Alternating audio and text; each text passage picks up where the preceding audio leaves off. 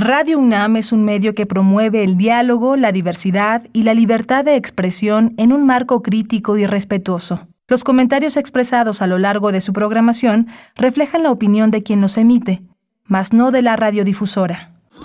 Radio UNAM presenta Primer Movimiento, El Mundo desde la Universidad. Muy buenos días. Hoy es lunes 24 de enero de 2022 y ya son las 7 con 3 minutos, la hora que marca el centro del país. Saludamos a todos ustedes, a nuestros radioescuchas, los radioescuchas de Radio Universidad y de Radio Universidad de Chihuahua también, que nos escuchan a través del 105.3, el 106.9 y el 105.7 en esta en esta mañana de lunes y pues bueno, iniciamos nuestra transmisión en vivo a través del 96.1 de la frecuencia modulada del 860 de AM y también en www.radio.unam.mx con la dirección de Frida Saldívar, Violeta Berber en la asistencia de producción, Socorro Montes en los controles técnicos y saludo y doy la bienvenida a mi compañero Miguel Ángel Quemain en la voz y en la conducción y en las ideas de este espacio. Miguel Ángel, buenos días, ¿cómo estás? Hola Berenice, buenos días, buenos días a todos nuestros radioescuchas a nuestros amigos de la Radio Universidad de Chihuahua, que todos los días estamos eh, presentes gracias a esta red de radios universitarias en Ciudad Cuauhtémoc, en Ciudad Juárez y la Ciudad de Chihuahua, que tienen una programación eh, local eh, propia, pero que de 6 a 7 estamos unificados en esta frecuencia de primer movimiento. Hoy vamos a tener ciencia y comunidad, la temperatura del océano que ha roto récord. Vamos a tratar el tema y sus consecuencias con el doctor Jorge Zavala Hidalgo. Él es investigador del Centro de Ciencias de la Atmósfera de la UNAM y es miembro del Sistema Nacional de Investigadores. Él ha sido jefe del Servicio Mariográfico Nacional que está operado por el Instituto de Geofísica de la UNAM. Él fue editor en jefe de la revista Atmósfera y coordinador general del Servicio Meteorológico Nacional de Conagua. Y hoy, como cada lunes, tenemos la presencia de Teo Hernández para hablar de la música del mundo desde México. Eh, Teo Hernández es ingeniero dedicado a soportes sonoros, investigador de música de concierto y nos hablará de la grabación en cinta magnética eh, en una época estereofónica, el tema que nos propone esta mañana Teo Hernández.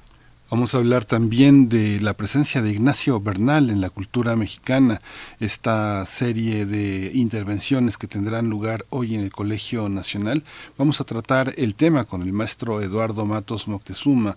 Él es maestro en ciencias antropológicas, él está especializado en arqueología por la Escuela Nacional de Antropología e Historia por la UNAM y es uno de nuestros grandes, grandes investigadores mexicanos. En nuestra nota internacional vemos y revisamos lo que está ocurriendo con Boris Johnson, el primer ministro de Inglaterra, sus escándalos y su gestión de la pandemia. Por ahí algunos títulos en medios eh, mencionaban si se le había acabado la, fiesta. Pues bueno, vamos a ver de qué se trata, en qué punto está esta tensión para la gestión de Boris Johnson. Nos va a acompañar Alma Rosa Amador Iglesias, licenciada en Relaciones Internacionales y maestra en Estudios Internacionales por la UNAM. Es profesora del Centro de Relaciones Internacionales de la Facultad de Ciencias Políticas y Sociales de esta Casa de Estudios y también ahí mismo es responsable de la edición de la revista de Relaciones Internacionales. Hoy me corresponderá el turno de la poesía necesaria y bueno, ya está, ya está listo. Muy bien, por ahí en la tercera hora, por ahí de las 9.10, tendremos poesía. Después la mesa del día, un año de mandato de Joe Biden. Vamos a hablar al respecto con el doctor José María Ramos, doctor en Ciencias Políticas y Sociología, profesor investigador del Departamento de Estudios de Administración Pública en el Colegio de la Frontera Norte. También es miembro del colectivo CACEDE, especialista en gobernanza, seguridad multidimensional y desarrollo. También nos acompañará para esa mesa para hablar de eh, un año del mandato de Joe Biden estará la doctora eh, Guadalupe Correa Cabrera, profesora asociada de Política y Gobierno de la Universidad George Mason en Virginia, en los Estados Unidos. Vamos a tener hoy el lunes de Biosfera en Equilibrio y vamos a tener el tema de los corales en Tahití. Ese es el tema que eligió, que propone Clementina Equigua, la doctora Clementina Equigua, quien es bióloga y doctora en ciencias por la Facultad de Ciencias de la UNAM. Es divulgadora del Instituto de Ecología en nuestra casa de estudios, donde también eh, se encarga de las redes sociales del instituto y coordina la revista digital Oikos. Bien, pues ahí el menú de esta mañana, sus comentarios bienvenidos en nuestras redes sociales, como siempre, para hacer comunidad a través del diálogo, arroba PMovimiento, estamos así en Twitter y en Facebook, primer Movimiento UNAM. Nos vamos con nuestro corte informativo, que vaya que hay movimientos eh, en temas del semáforo de riesgo epidémico por COVID-19 en nuestro país, varios, eh, varios estados cambiando de color a partir de este lunes 24 de enero. Vamos a ver de qué se trata, información nacional, internacional y también de la UNAM. COVID-19. Ante la pandemia, sigamos informados. Radio UNAM. La Secretaría de Salud informó que en las últimas 24 horas se registraron 98 nuevos decesos, por lo que el número de fallecimientos por la enfermedad de la COVID-19 aumentó a 303.183. De acuerdo con el informe técnico ofrecido ayer por las autoridades sanitarias, en ese mismo periodo se registraron 20.872 nuevos contagios, por lo que los casos confirmados acumulados aumentaron a 4.667.829, mientras que las dosis de las diferentes vacunas aplicadas contra COVID-19 suman en México 159.634.439. Los casos activos estimados a, nivel nacional por la Secretaría de Salud son 338.056. Tenemos eh, la información internacional que el Comité Asesor de Expertos de la OMS, de la Organización Mundial de la Salud, recomendó extender el uso de una dosis reducida de la vacuna Pfizer BioNTech contra COVID-19 para niños de 5 a 11 años. De acuerdo con este grupo, el Grupo Asesor Estratégico de Expertos de la OMS, las, la dosis aconsejada para este grupo de edad es de 10 microgramos en vez de los 30 microgramos para los mayores de 12 años. En información relativa a la UNAM, Mauricio Rodríguez Álvarez, vocero de la Comisión Universitaria para la Atención de la Emergencia del Coronavirus en la UNAM, dijo que es apremiante avanzar en la vacunación contra el SARS-CoV-2 y limitar la convivencia social de alto riesgo, como las reuniones entre varias personas de diversos domicilios en lugares cerrados sin protección para romper la cadena de contagio. Debido a que la cuarta ola de COVID-19 en México coincide con el periodo de aplicación de refuerzos, el experto explicó que si una persona presentó la enfermedad y se recuperó, es posible recibir la vacuna contra COVID-19. Las únicas contraindicaciones, dijo, que tenemos para vacunarnos es tener síntomas del padecimiento o antecedentes de una alergia fuerte al biológico, por lo que hubiese requerido hospitalización.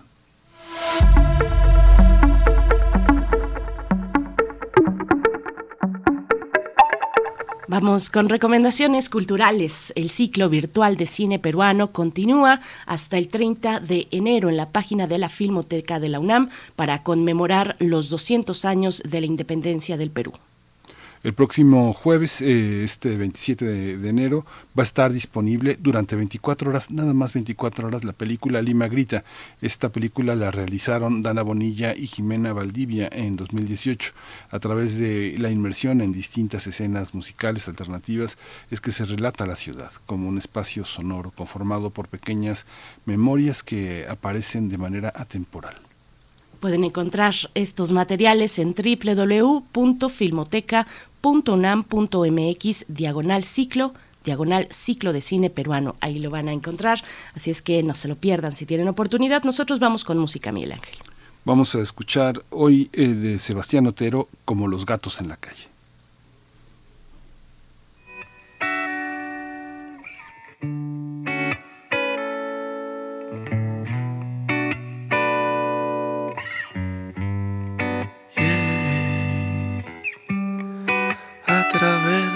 Puertas cerradas, yo vi tu cara dibujada o tatuada, yo no sé.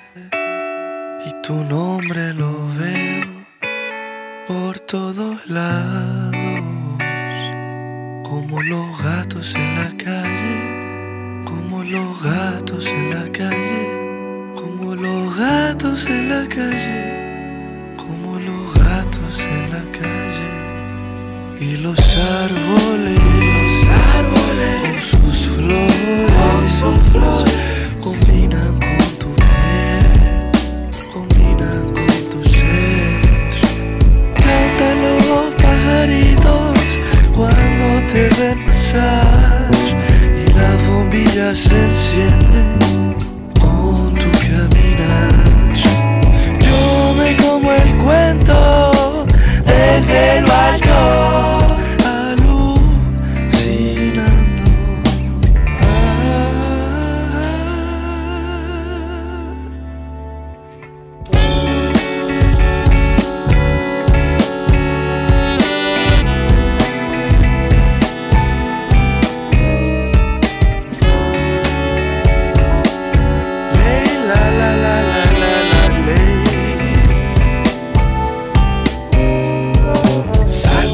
Y en el sillín de mi bicicleta aterrizo. Me voy sin freno, mi pana, no hay mucho tiempo. Mi pana voy, cuenta abajo, mi pana, vamos a ver si este loco se salva. Anda, mi mente acelera como cometa, está como pez con ocho aletas. Como sumo corriendo sin ley de gravedad. que más da? Buscarte una vez más. Las cosas no son como aparentan. Veo muchos gatos por ahí, pero a ti ni de lejos ni de cerca. Miles de lugares fui, no te vi, eres no más que promesa incierta. Paso a paso, latido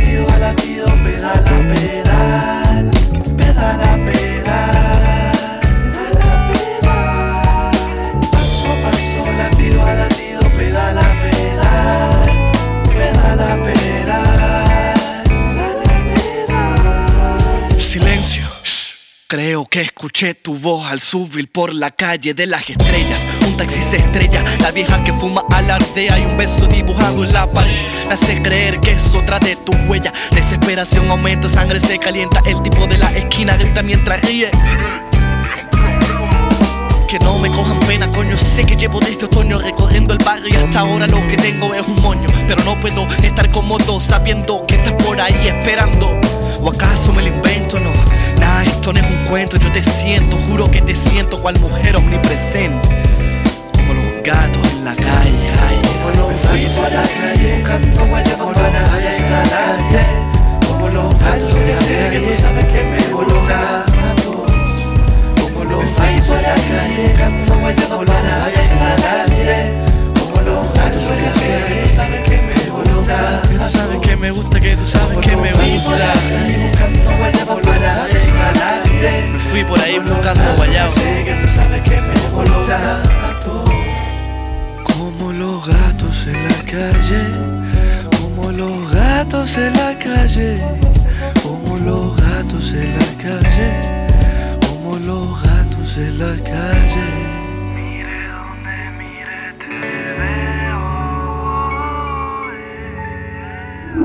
Primer movimiento. Hacemos comunidad con tus postales sonoras. Envíalas a primermovimientounam.gmail.com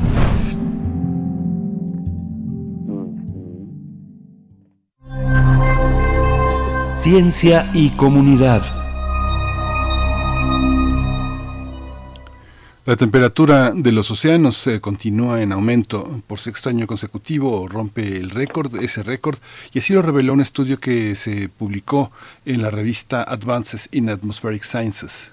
El informe, escrito por 23 investigadores de 14 institutos, analizó datos del calor contenido en el océano y su impacto, que datan desde la década de 1950. No obstante, el autor del artículo fue Kevin Trenbet, eh, académico distinguido del Centro Nacional de Investigación Atmosférica de Estados Unidos. El texto, en el texto explica que el contenido de calor del océano está aumentando sin tregua en todo el mundo y es un indicador principal del cambio climático provocado por el hombre. Además, durante el último año descubrieron que los dos 2.000 metros superiores en todos los océanos absorbieron 14 unidades de energía más que en 2020, es decir, a mayor energía, más calor.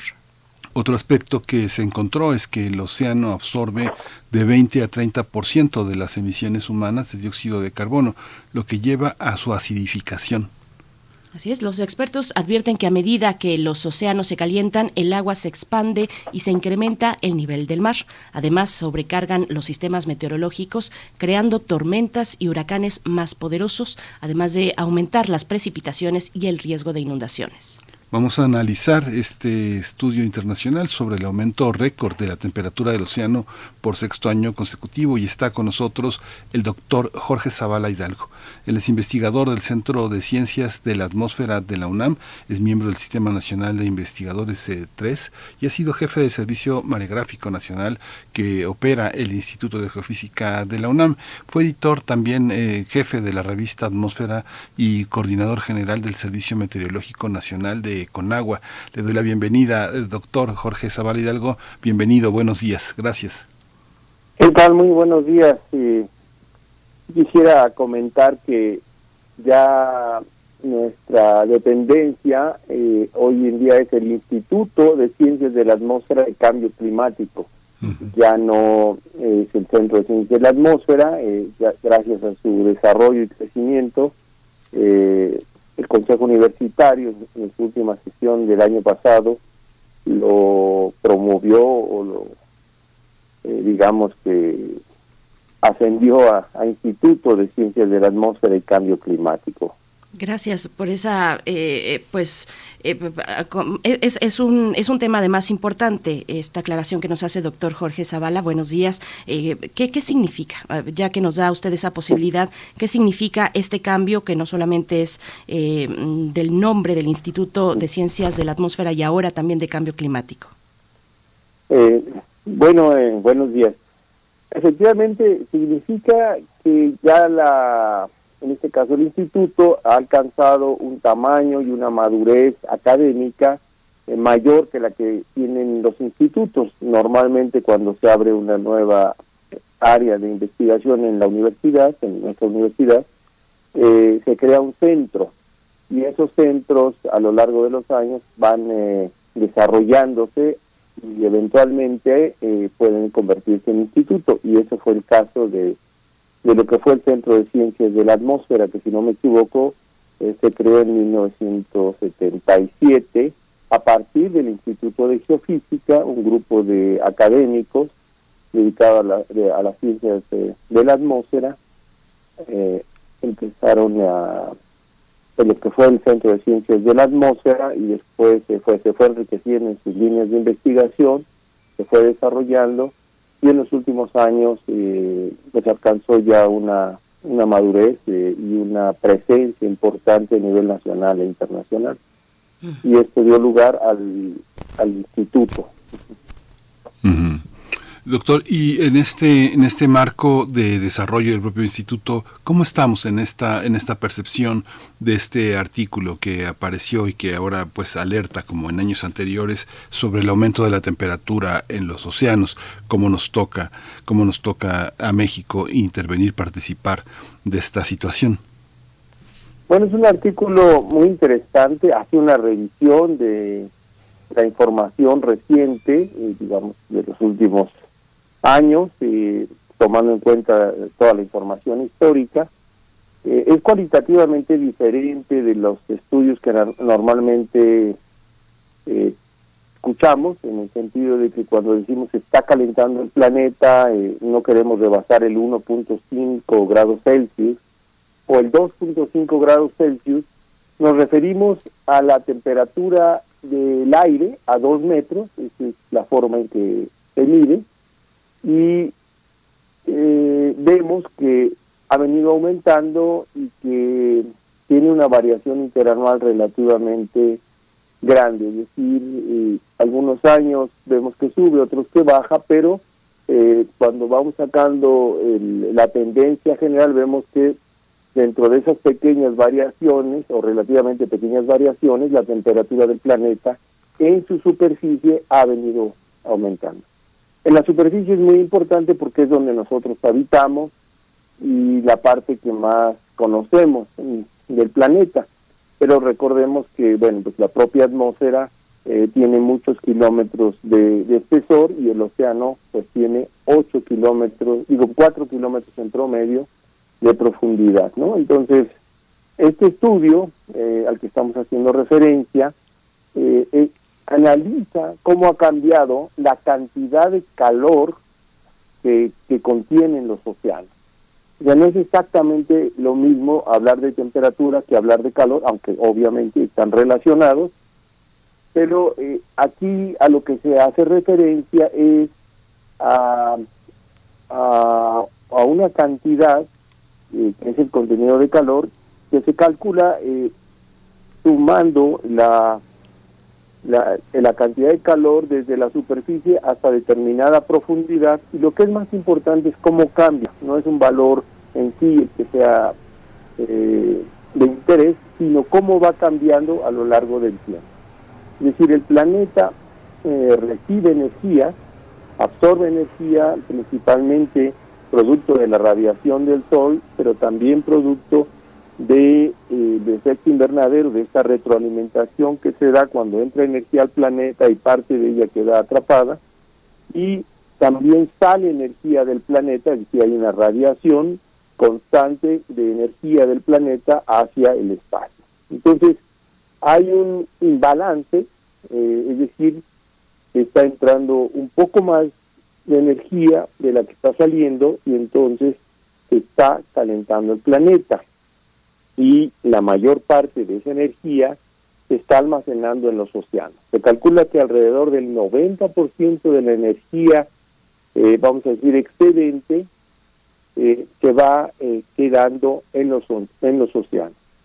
Y esto es muy importante porque, digamos, la atmósfera tiene una densidad mucho menor, del orden de mil veces menos que el, agua, tiene una capacidad calorífica o un calor específico, digamos, la cantidad de energía que se requiere para aumentar la temperatura en una unidad de masa, digamos, en un gramo o en un kilogramo, eh, es eh, aproximadamente cuatro veces menos que la que se requiere para hacerlo en el agua. Y esto da como y como la densidad del, del agua es del orden de mil veces mayor que la de la atmósfera, esto da como resultado que en una unidad de volumen de agua eh, se pueda almacenar muchísimo más energía que en una unidad de volumen de la atmósfera. Prácticamente se dice que para aumentar la temperatura en un grado de toda la columna de la atmósfera, se requiere la misma energía que para aumentarla en una columna de agua de solo 10 metros, cuando tenemos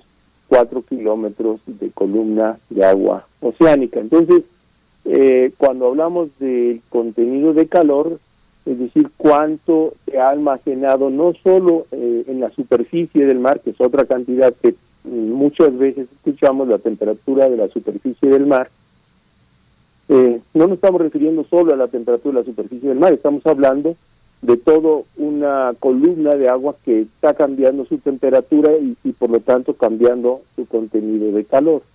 Y no lo hace de forma homogénea, tiende a aumentar más la temperatura cerca de la superficie que en valores subsuperficiales. ¿no? Entonces todo esto eh, va conformando esta, este, este análisis, este estudio que eh, estamos comentando en este artículo. ¿no? Entonces hay muchos aspectos muy interesantes. Por ejemplo, cómo se mide este cambio el contenido de calor y se hace a través de mediciones directas de temperatura. Y hay que recordar que la temperatura es una variable que se mide con una gran precisión. Hay termómetros o equivalente a termómetros eh, con diferentes tecnologías que nos permiten eh, medir con precisión variaciones de centésimo de grado e incluso hay instrumentos que miden variaciones de milésimo de grado Celsius. Entonces, hay una combinación de, de instrumentos que se utilizan. Voy a, puedo mencionar algunos, por ejemplo, los que se llaman los XBT, que son unas pequeñas sondas que se lanzan eh, principalmente desde barcos mercantes, es decir, barcos que eh, frecuentemente eh, llevan la misma trayectoria, digamos que van de, un puerto en un continente a otro puerto en otro continente y colaboran eh, lanzando estos eh, instrumentos cada cierta distancia y se van eh, registrando los perfiles de temperatura desde la superficie hasta una determinada profundidad. Es este uno de los elementos que más datos de temperatura históricos ha aportado a, al banco de datos de temperatura de los océanos, no solo de su superficie, sino de su columna de agua. Otro, otra fuente de información, quizá la más eh, eh, importante en los últimos años, eh, son los perfiladores Argo. Es decir, es un conjunto de boyas de deriva o cuerpos que van a la deriva que lo que hacen es eh, desde la superficie bajan hasta cierta profundidad, hoy en día la mayoría de ellos hasta 2.000 metros de profundidad, y al ir bajando van registrando la temperatura de toda la columna de agua. Después permanecen a la deriva, a, esa profundidad, durante aproximadamente nueve días, y luego suben hasta la superficie, volviendo a medir eh, la temperatura en toda la columna de agua, la transmiten la información eh, vía satélite, vuelven a repetir el ciclo hasta que el instrumento eh, termina su batería. ¿no? Entonces, eh, estos se encuentran en todos los mares del planeta, están a la deriva, el proyecto se inició desde el año 2005 y proveen una gran cantidad de información. Para darse una idea, revisaba yo el día de ayer eh, cuántos de estos perfiladores hay en este momento y decía que hay 3.997, es decir, alrededor de 4.000 instrumentos midiendo los perfiles de temperatura en todos los océanos del planeta en forma eh, continua o casi continua. Entonces, este es uno de, los, de las fuentes de información más importantes hoy en día. Hay también algunos sitios en el planeta en donde se encuentran lo que llamamos anclajes o, si ustedes quieren, es eh, un conjunto de sensores de temperatura que están eh, fijos en el fondo del océano, desde el fondo del océano eh, hasta cierta profundidad muy cerca de la superficie o relativamente cerca de la superficie, es decir, se tiene un, un sistema de algo pesado en el fondo y después eh, un cable en el cual se van, eh, vamos a decir, fijando una serie de sensores, eh, entre, entre ellos de temperatura, y en forma continua miden la temperatura en algún sitio o en un en algún sitio, por decir, hay muchos de estos anclajes y que también permiten tener series de datos de temperatura. Otro, otro, otra fuente de información son los llamados gliders. Estos son instrumentos relativamente nuevos que están revolucionando la oceanografía y que consisten de unos planeadores, es decir, pensemos que es un avión planeador, pero en el océano, eh, y con un conjunto de sensores, entre ellos de temperatura, y que son programados para que eh, sigan una determinada trayectoria. Decimos que son planeadores porque, digamos, eh, desde la superficie se programan, eh, baja ligeramente su densidad, digo, aumenta ligeramente su densidad y entonces empieza a bajar, pero como tienen pequeñas alas, no lo hacen en forma vertical, sino en forma diagonal y van bajando eh, con una determinada trayectoria hasta que llegan a la profundidad a la cual están programados, lo cual detectan por la presión a la cual se encuentran y a partir de ahí, eh, con un pequeño mecanismo, eh, disminuyen su densidad, ahora me, ligeramente menor que la del agua de mar, y empiezan a subir también utilizando su, su ángulo para ir desplazándose. Llegan a la superficie y transmiten la información. Eh, ya en la superficie, eh, cuando transmiten la información, reciben también nueva una nueva programación de la trayectoria que deben de seguir y repiten el proceso durante varios meses hasta que son finalmente recuperados y se les cambian las baterías y estos tienen la ventaja de que van midiendo en la dirección y en las regiones en que el grupo de científicos que los está programando eh, desea, a diferencia de los eh, perfiladores Argos que van totalmente a la deriva. A la deriva, como boyas que son. Doctor Jorge Zavala Hidalgo, si, si este récord eh, tiene su sexto año consecutivo, ¿hablamos entonces de un aumento sostenido en el calor del océano? Así es, eh, eh, lo que está mostrando es que el calor del océano pues ha venido aumentando sistemáticamente ya desde hace muchos años, pero principalmente en los últimos años, digamos desde los 80, y en los últimos seis años ha venido rompiendo récords cada año, año con año, ¿no? Y esto pues eh, es parte de los resultados el poder cuantificar. ¿Y, cómo se cuantifica? Bueno, todas estas observaciones de las que estaba yo mencionando eh, se complementan con modelos eh, globales de circulación oceánica que lo que hacen es, eh, utilizando las ecuaciones eh, del movimiento del océano y las ecuaciones de, calor o de temperatura, lo que hacen es un sistema que permite construir eh, completamente eh, la circulación del océano y su distribución de calor.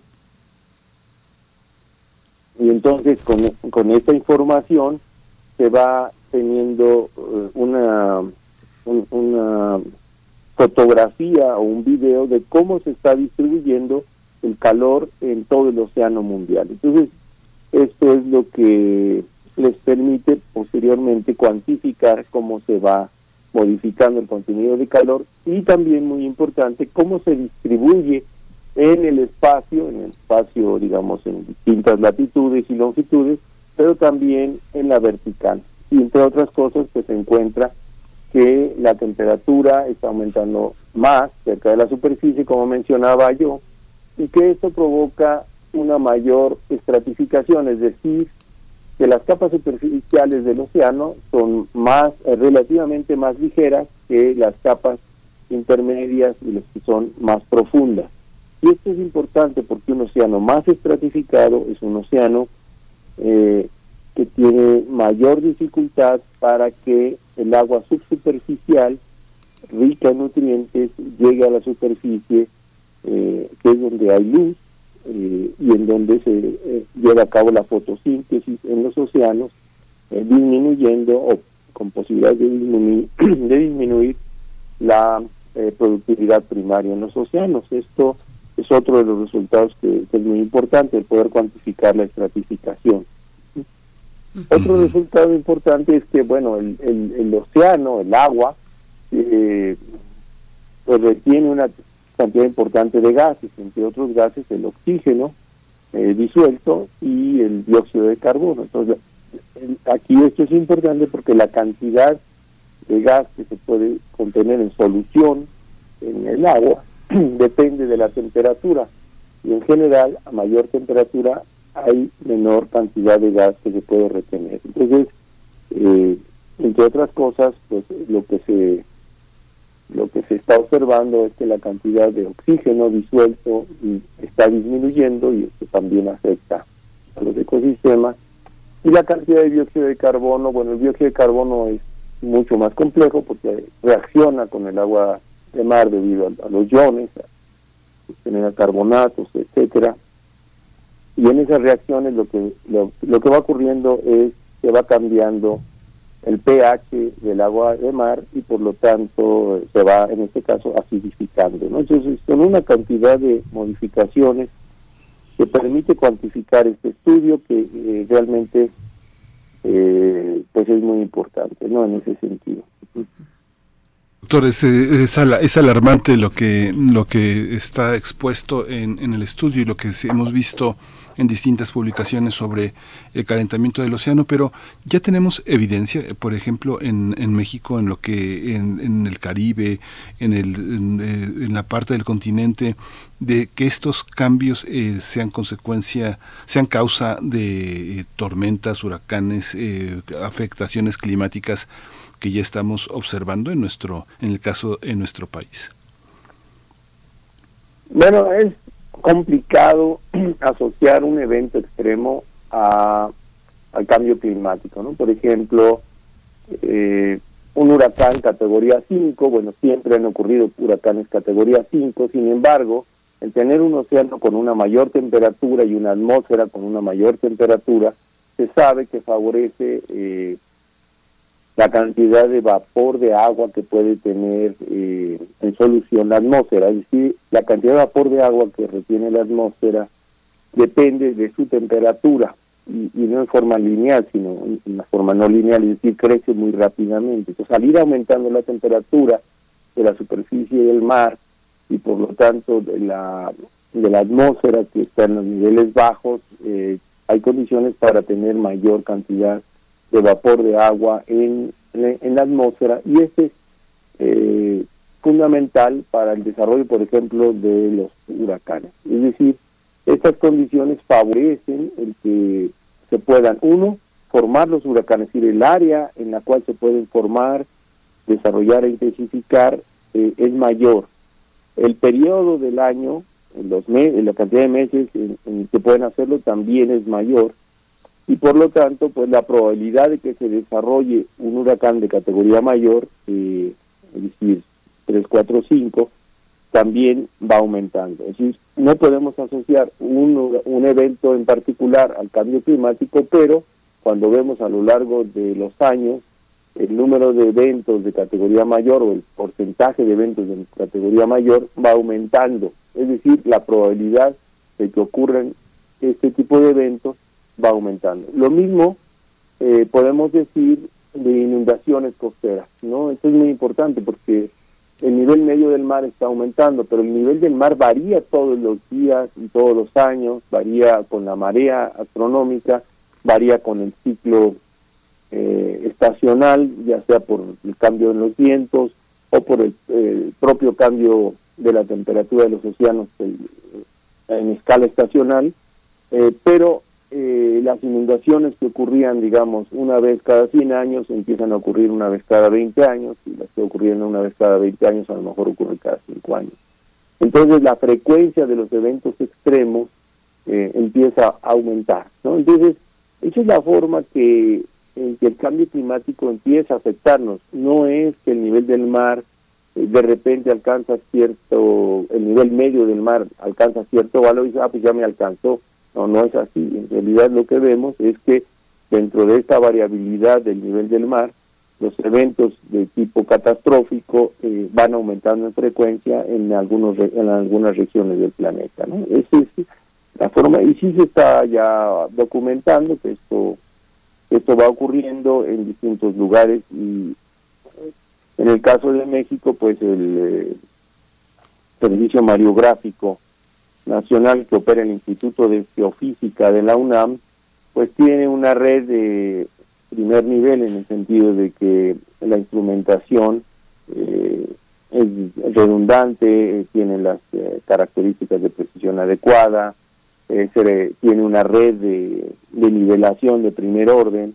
Todo esto es necesario para poder detectar variaciones del nivel medio del mar del orden de un milímetro por año, y eh, pues esta, esta red eh, ha permitido y permite en la actualidad ir documentando los cambios en el nivel medio del mar y los cambios que ocurren por diversos fenómenos como por ejemplo recientemente este, el tsunami asociado a la erupción volcánica de Tonga.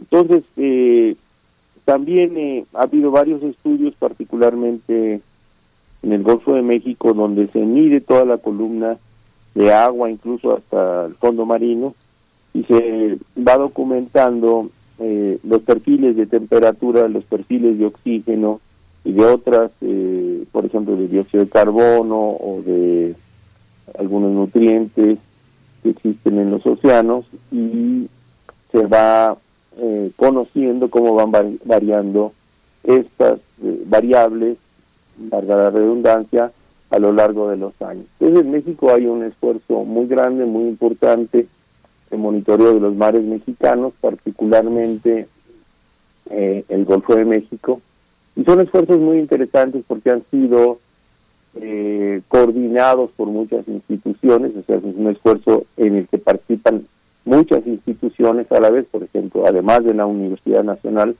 eh, Autónoma de México eh, participa CICESE, participa el CINDESTAF, eh, la UAM, eh, la Universidad de Tamaulipas, es decir, una gran cantidad de instituciones para poder llevar a cabo el muestreo que se requiere de los mares mexicanos, la Universidad Autónoma de Baja California, por ejemplo, también, y de esta manera ir documentando cómo van variando. Además de que estas investigaciones pues tienen muchísimo más alcance que solo el cambio climático, pero en particular eh, se tiene eh, información muy importante que ayuda a monitorear eh, el cambio climático en las aguas nacionales. Pues doctor Jorge Zavala Hidalgo, investigador del Instituto de Ciencias de la Atmósfera y Cambio Climático eh, le, de, la, de, la, UNAM, por supuesto, de esta Casa de Estudios, le agradecemos mucho su, su, presencia, su tiempo, su participación con esta precisión en las explicaciones respecto a este estudio de los niveles de calor que guarda el océano. Gracias por, estar aquí en primer movimiento, le deseamos lo mejor. Al contrario, muchísimas gracias y muy buen día. Estamos a sus órdenes para cuando sea posible, pues con todo gusto participar. Le vamos a tomar la palabra, doctor. Muchísimas gracias por esta generosidad. Vamos a hacer un corte musical a cargo de Fer Casillas cuando volvamos al mar.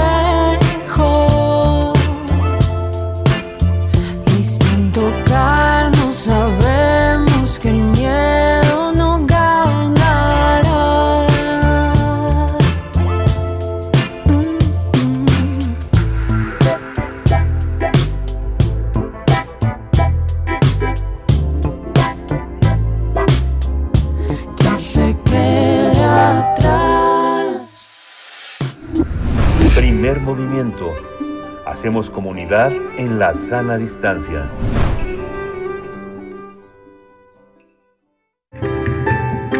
La música del mundo desde México. Ya estamos en compañía de Teo Hernández, ingeniero dedicado a soportes sonoros e investigador de música de concierto, para seguir hablando de soportes y de la tecnología detrás del sonido. La grabación en cinta magnética época estereofónica es el tema de hoy. Querido Teo, ¿cómo estás? Te saludamos todo el equipo, la audiencia, Miguel Ángel Quemain y Berenice Camacho en el micrófono. Buenos días. Buenos días, Berenice, Miguel Ángel, este, días, todo el equipo de Primer Movimiento y el auditorio de Radio UNAM. Pues continuamos justamente con esta, con este, digamos, mm, eh, visita rapidísima a la historia de los soportes sonoros, ¿no?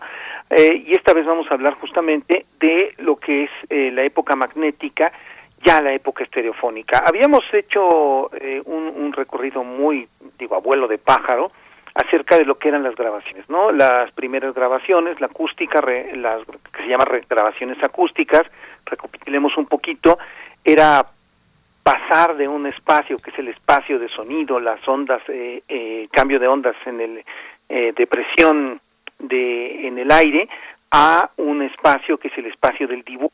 Eso es lo que se llama la época acústica, o sea, el dibujo en el surco del disco o del cilindro de cera, ¿no?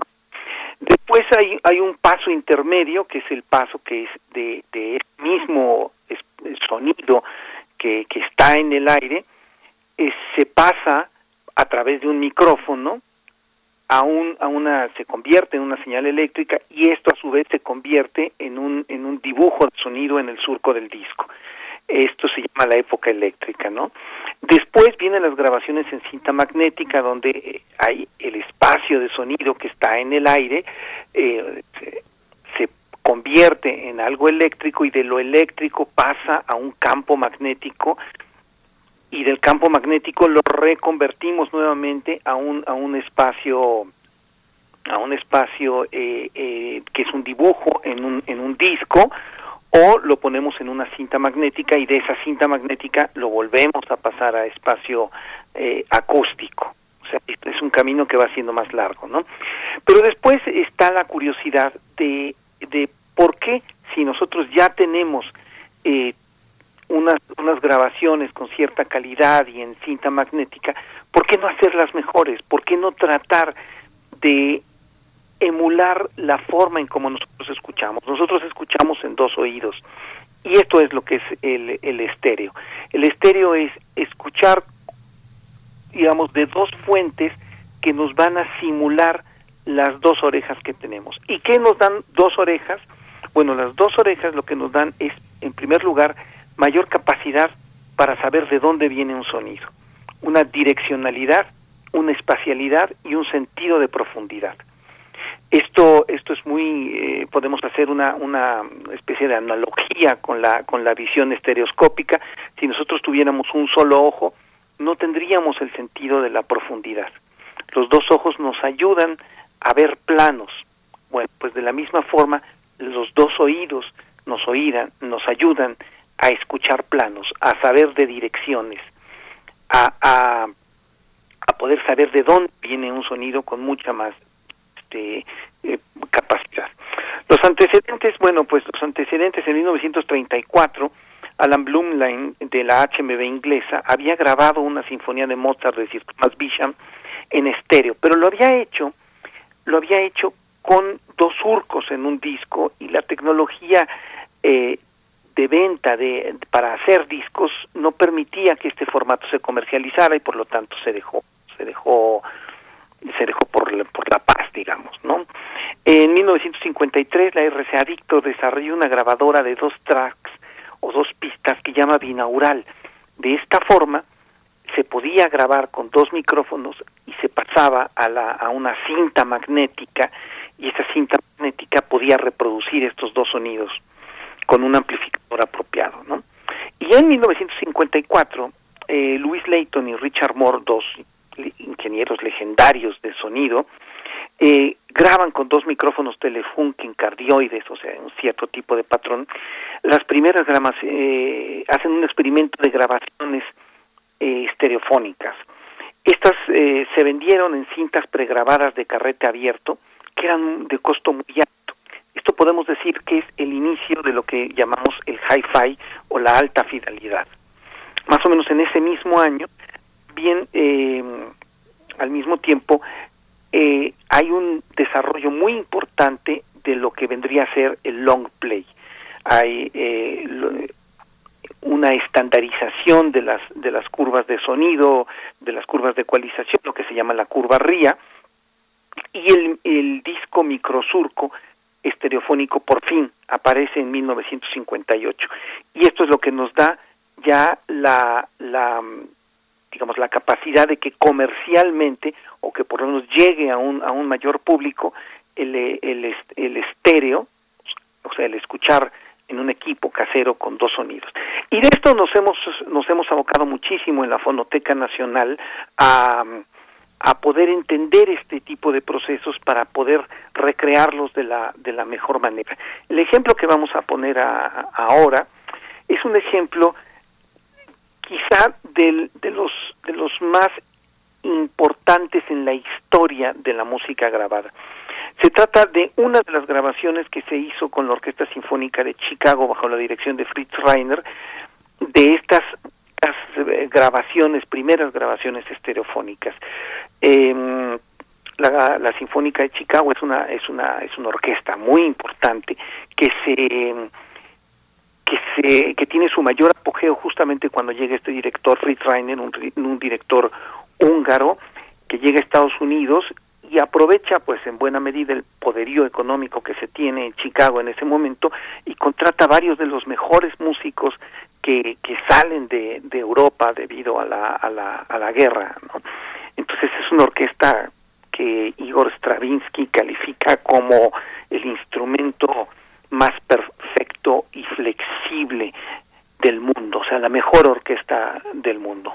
Y bueno, yo creo que esta época, que es una época de la el inicio de la alta fidelidad, es, es algo que hay que, que hay que conocer como parte de la historia del sonido. Uh -huh. Teo, entonces, eh, ¿es una interpretación de la Orquesta Sinfónica de Chicago de qué pieza? Ay, perdón, se me pasa por andar no hablando tanto del ese. Sí. Vamos a escuchar el, un final que es el final portentoso de los cuadros para una exposición de Modesto Mussorgsky, eh, orquestado por, por uh, Maurice Ravel, que es La Gran Puerta de Kiev en la Orquesta Sinfónica de Chicago dirigida por Fritz Reiner. Perfecto. Pues muchísimas gracias, Teo. Yo creo que nos vamos a ir eh, con este con esta contribución hasta el final de la de la primera hora de primer movimiento. Te agradecemos mucho. Despedimos a la Radio Universidad de Chihuahua. Nos escuchamos mañana de 6 a 7 de la mañana en el horario local, de 7 a 8 en el horario de la Ciudad de México. Nos quedamos Teo Hernández con esta con esta pieza y su análisis. Muchas gracias por estar con nosotros aquí en Primer Movimiento. Gracias a ustedes, espero que la disfruten. Gracias, Teo.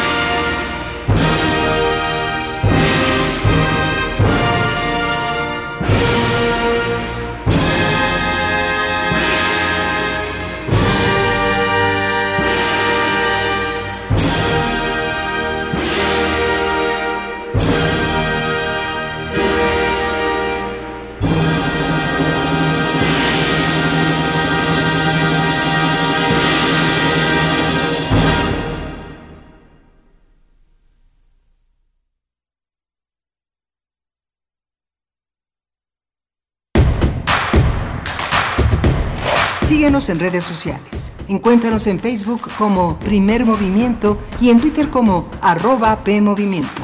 Hagamos comunidad.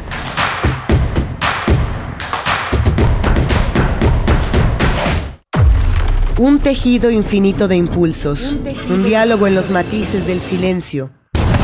Islas resonantes. Pensar el mundo a través del sonido. Sesiones de escucha y diálogos en torno al sonido con especialistas de diversas disciplinas, con Cintia García Leiva. Estreno quinta temporada, miércoles 2 de febrero a las 4 de la tarde, después del corte informativo. Radio UNAM.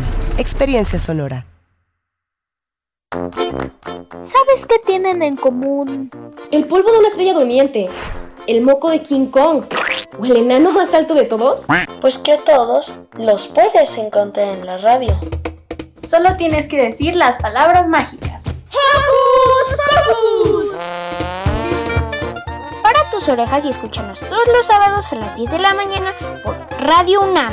Experiencia sonora.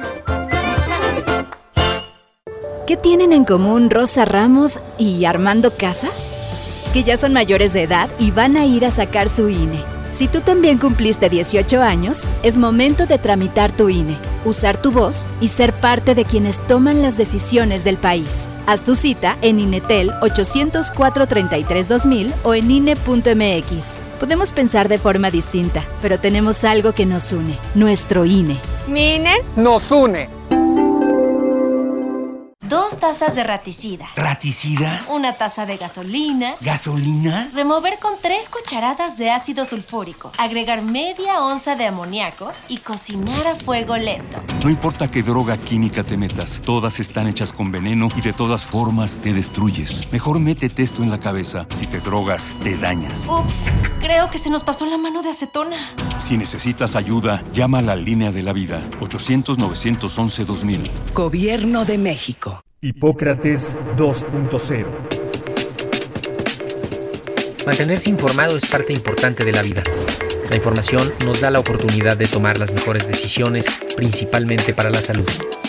Soy Mauricio Rodríguez, conductor de Hipócrates 2.0, donde cada semana llevamos para ti los mejores contenidos y especialistas en materia de salud. Escúchanos. Hipócrates 2.0, martes a las 18 horas, por Radio UNAM. Experiencia sonora. Encuentra la música de primer movimiento día a día en el Spotify de Radio UNAM y agréganos a tus favoritos.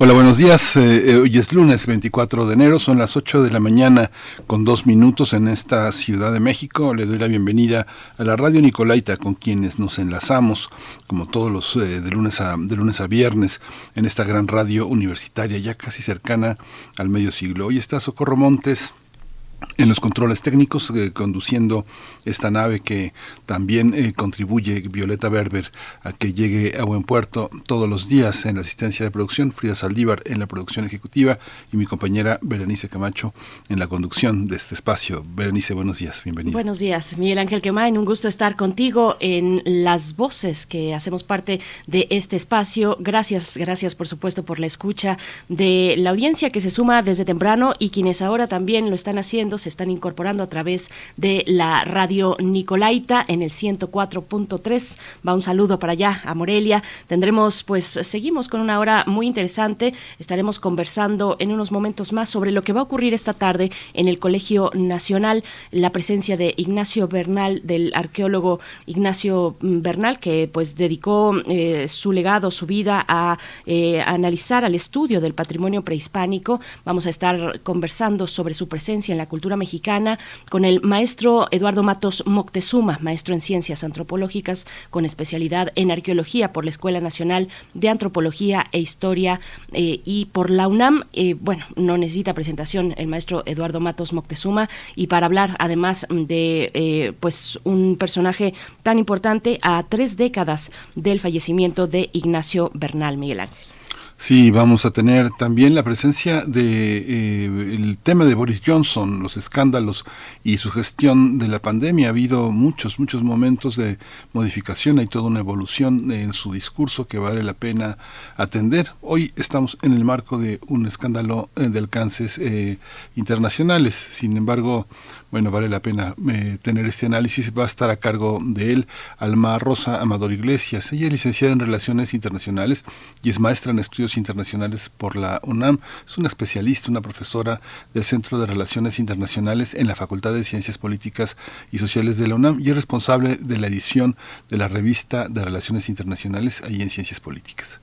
Bien, y pues mientras transcurre la mañana, Miguel Ángel Quemain, nos mantenemos pues con la atención sobre lo que se pueda informar por parte de esta Casa de Estudios de la UNAM. Eh, se, se, dio la fecha, recordemos, la semana pasada en un comunicado, la fecha del lunes 24 de enero, eh, una vez que se hubiese evaluado la situación sanitaria que, que, se encuentra, en la que nos encontramos en México, porque eh, pues es la fecha en la que la UNAM informará a, a la comunidad sobre las medidas adicionales que se tomarán para el inicio del semestre, del próximo semestre que inicia el 31 de enero, el semestre 2022-2, eh, la modalidad en la que se reiniciarán las clases y pues con mucha expectativa de lo que se decida a partir, a partir de esta evaluación, pues eh, por parte de los distintos eh, consejos, consejos eh, técnicos y académicos de las facultades, centros de estudios, en fin, todo lo que tiene que ocurrir y ha tenido que ocurrir para tener las consideraciones eh, para el regreso de este siguiente semestre, Miguel Ángel.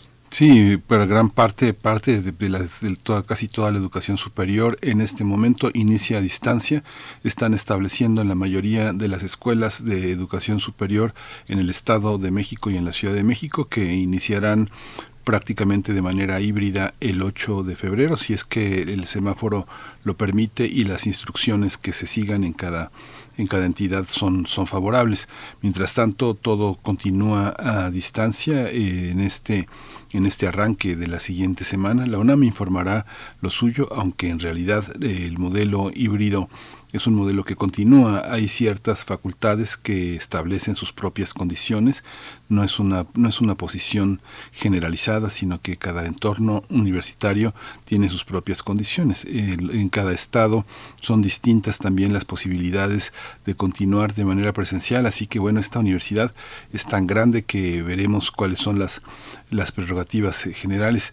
Por lo pronto, hoy, Berenice, fíjate que hoy empieza, vamos a tener esta semana todo el análisis, toda la participación del, de este lunes hasta el 29 de enero. 36 expertos de 10 países van a reflexionar a partir de hoy, de hoy a las 9 de la mañana, diversos temas de actualidad en torno a las áreas de trabajo del Instituto de Estudios 17. Hoy van a presentar Mutual, que es una nueva red social para fortalecer los sectores cultural, social y académico, junto con Mercado Flotante. Ya habíamos hablado hace unos meses, el año pasado, sobre este tema, cuyo fin es un intercambio de bienes, servicios entre usuarios de la red social, y van a lanzar hoy en un canal de YouTube que se puede encontrar la liga en 17 de estudios críticos.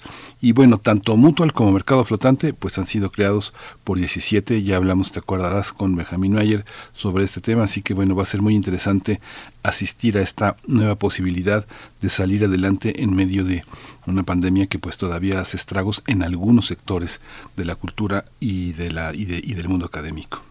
Así es, nosotros vamos a tener eh, en esta semana, si no estoy equivocada, el jueves eh, vamos a estar conversando sobre los detalles. Como bien dices, ya lo habíamos recuperado en meses anteriores, pero vamos a tener ahora que es el lanzamiento, pues la participación de Benjamín Mayer próximamente, en esta semana el jueves, si no me equivoco. Así es que, bueno, atentos a, a esta cuestión, si es que es de su interés. Y nos vamos ya con nuestra nota nacional. Vamos. Primer movimiento Hacemos comunidad con tus postales sonoras. Envíalas a primermovimientounam.gmail.com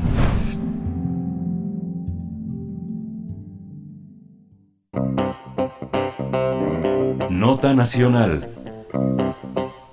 Ignacio Bernal y García Pimentel es considerado un gran pilar de la arqueología mexicana. Esto se debe a que trazó una ruta para la exploración del patrimonio prehispánico tras utilizar un método que combinaba etnohistoria y arqueología. Además, fue antropólogo, investigador, doctor en arqueología y académico. En su carrera fue discípulo y colaborador del arqueólogo Alfonso Caso. También fue miembro del Colegio Nacional. Ignacio Bernal decidió especializarse en la zona de Monte Albán y en las culturas zapoteca y mixteca. Por su gran legado, el Colegio Nacional le dedicará la primera sesión del ciclo titulado La Arqueología Hoy, el cual se realizará este lunes 24 de enero, el día de hoy, cuando se cumplen 30 años de su, de su fallecimiento. La mesa que lleva por título Remembranza de Ignacio Bernal a 30 años de su fallecimiento se va a realizar de manera virtual a las 6 de la tarde y la transmisión será en vivo a través de las plataformas digitales del Colegio Nacional. En el evento participarán los colegiados Leonardo López Luján y Eduardo Matos Moctezuma. También estará presente Nelly Robles García, investigadora del Instituto Nacional de Antropología e Historia. Otro invitado será Ángel Iván Rivera Guzmán. Él es especialista en arqueología e iconografía y Carlos Bernal Berea, catedrático del Instituto Tecnológico Autónomo de México e hijo de Ignacio Bernal. Vamos a tener aquí en primer movimiento una charla sobre Ignacio Bernal a 30 años de su fallecimiento. Nos acompaña el maestro Eduardo Matos Moctezuma, maestro en ciencias antropológicas con especialidad en arqueología por la Escuela Nacional de Antropología e Historia y por la UNAM. Maestro Eduardo Matos Moctezuma, siempre es un placer. Muchas gracias por aceptar esta invitación y acompañarnos en primer movimiento. Buenos días. Buenos días, muchas gracias a ustedes. Gracias, doctor. Eh, pues bienvenido. Estaba revisando la entrada, el discurso de ingreso del, en el, al Colegio Nacional, que es el tema que hoy es la sede del Colegio Nacional, la sede de este de este espacio. Eh, Ignacio Bernal era entonces eh, director del Museo de Antropología, había sido director del INA, le da la bienvenida eh, Miguel León Portilla y Teotihuacán sigue, sigue vivo. ¿Cómo, ¿Cómo encontramos esa presencia de Bernal, que se convertiría después en un experto en Monte Albán, pero entra con Teotihuacán, que sigue muy vivo y polémico entre los arqueólogos mexicanos? Cuéntenos un poco cómo se percibe Bernal desde el Colegio Nacional, doctor. Bueno, eh, Ignacio Bernal, desde luego, y como ustedes lo comentaron, es un pilar de la arqueología mexicana. Él, eh, como se dijo, fue discípulo de don Alfonso Caso, que don Alfonso, por cierto, fue miembro fundador del Colegio Nacional.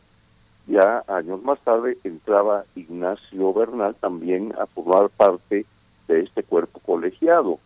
Pero la importancia de Bernal la eh, estriba fundamentalmente en sus aportes a la arqueología mexicana. Tenemos eh, que como colaborador de don Alfonso Caso trabajó en Monte Albán en aquellos años 40 mm, eh, en adelante cuando se fue excavando durante muchas temporadas de campo la gran ciudad primero Zapoteca y después Mixteca. Entonces, ellos publicaron, junto con Jorge Acosta, otro arqueólogo distinguido, publicaron el libro La cerámica de Monte Albán, el cual eh, es muy importante porque en él se establece la cronología de la antigua ciudad, ¿no? Eh, ya después Bernal emprendió sus propios trabajos, eh, gracias al patrocinio del Instituto Nacional de Antropología e Historia, al cual perteneció durante toda su vida.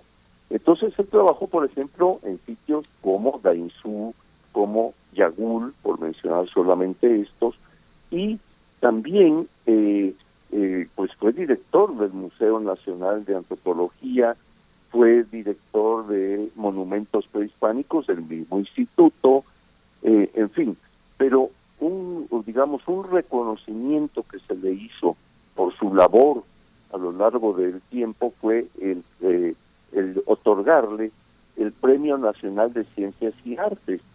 Entonces él fue, eh, digamos, junto con Caso, que fue el primero en recibirlo, por cierto, este premio, eh, el siguiente arqueólogo fue precisamente Ignacio Bernal, ¿no? Entonces, hoy en la tarde eh, pues vamos a platicar eh, acerca de don Ignacio, su labor, su obra. Y también quiero destacar otro libro que a mí me impactó y me sigue impactando mucho, que es su historia de la arqueología en México. Este libro eh, es fundamental, a mí me inspiró y, y vaya, también sirvió para que yo me canalizara hacia ese tema. Entonces, años más tarde, yo también publicaba una historia de la arqueología del México antiguo, eh, siguiendo los pasos de don Ignacio.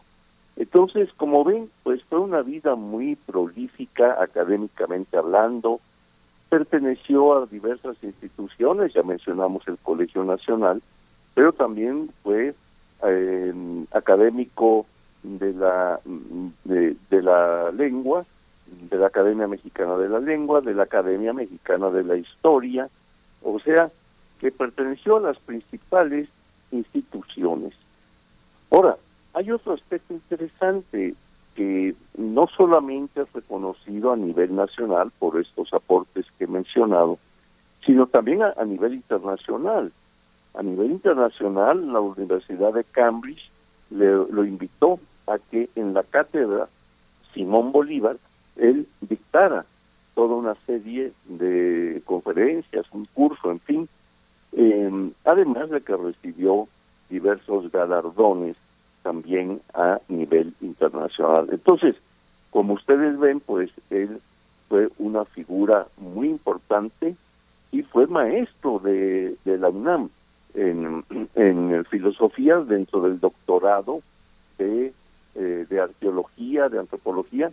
Él dio clases, a mí me dio eh, allí una, una cátedra. Maestro Matos Moctezuma, ¿qué, ¿qué, relevancia tuvo para los estudios arqueológicos esta incorporación que mencionábamos en la introducción, la incorporación de un método que pone a dialogar la etnohistoria y la, y la arqueología?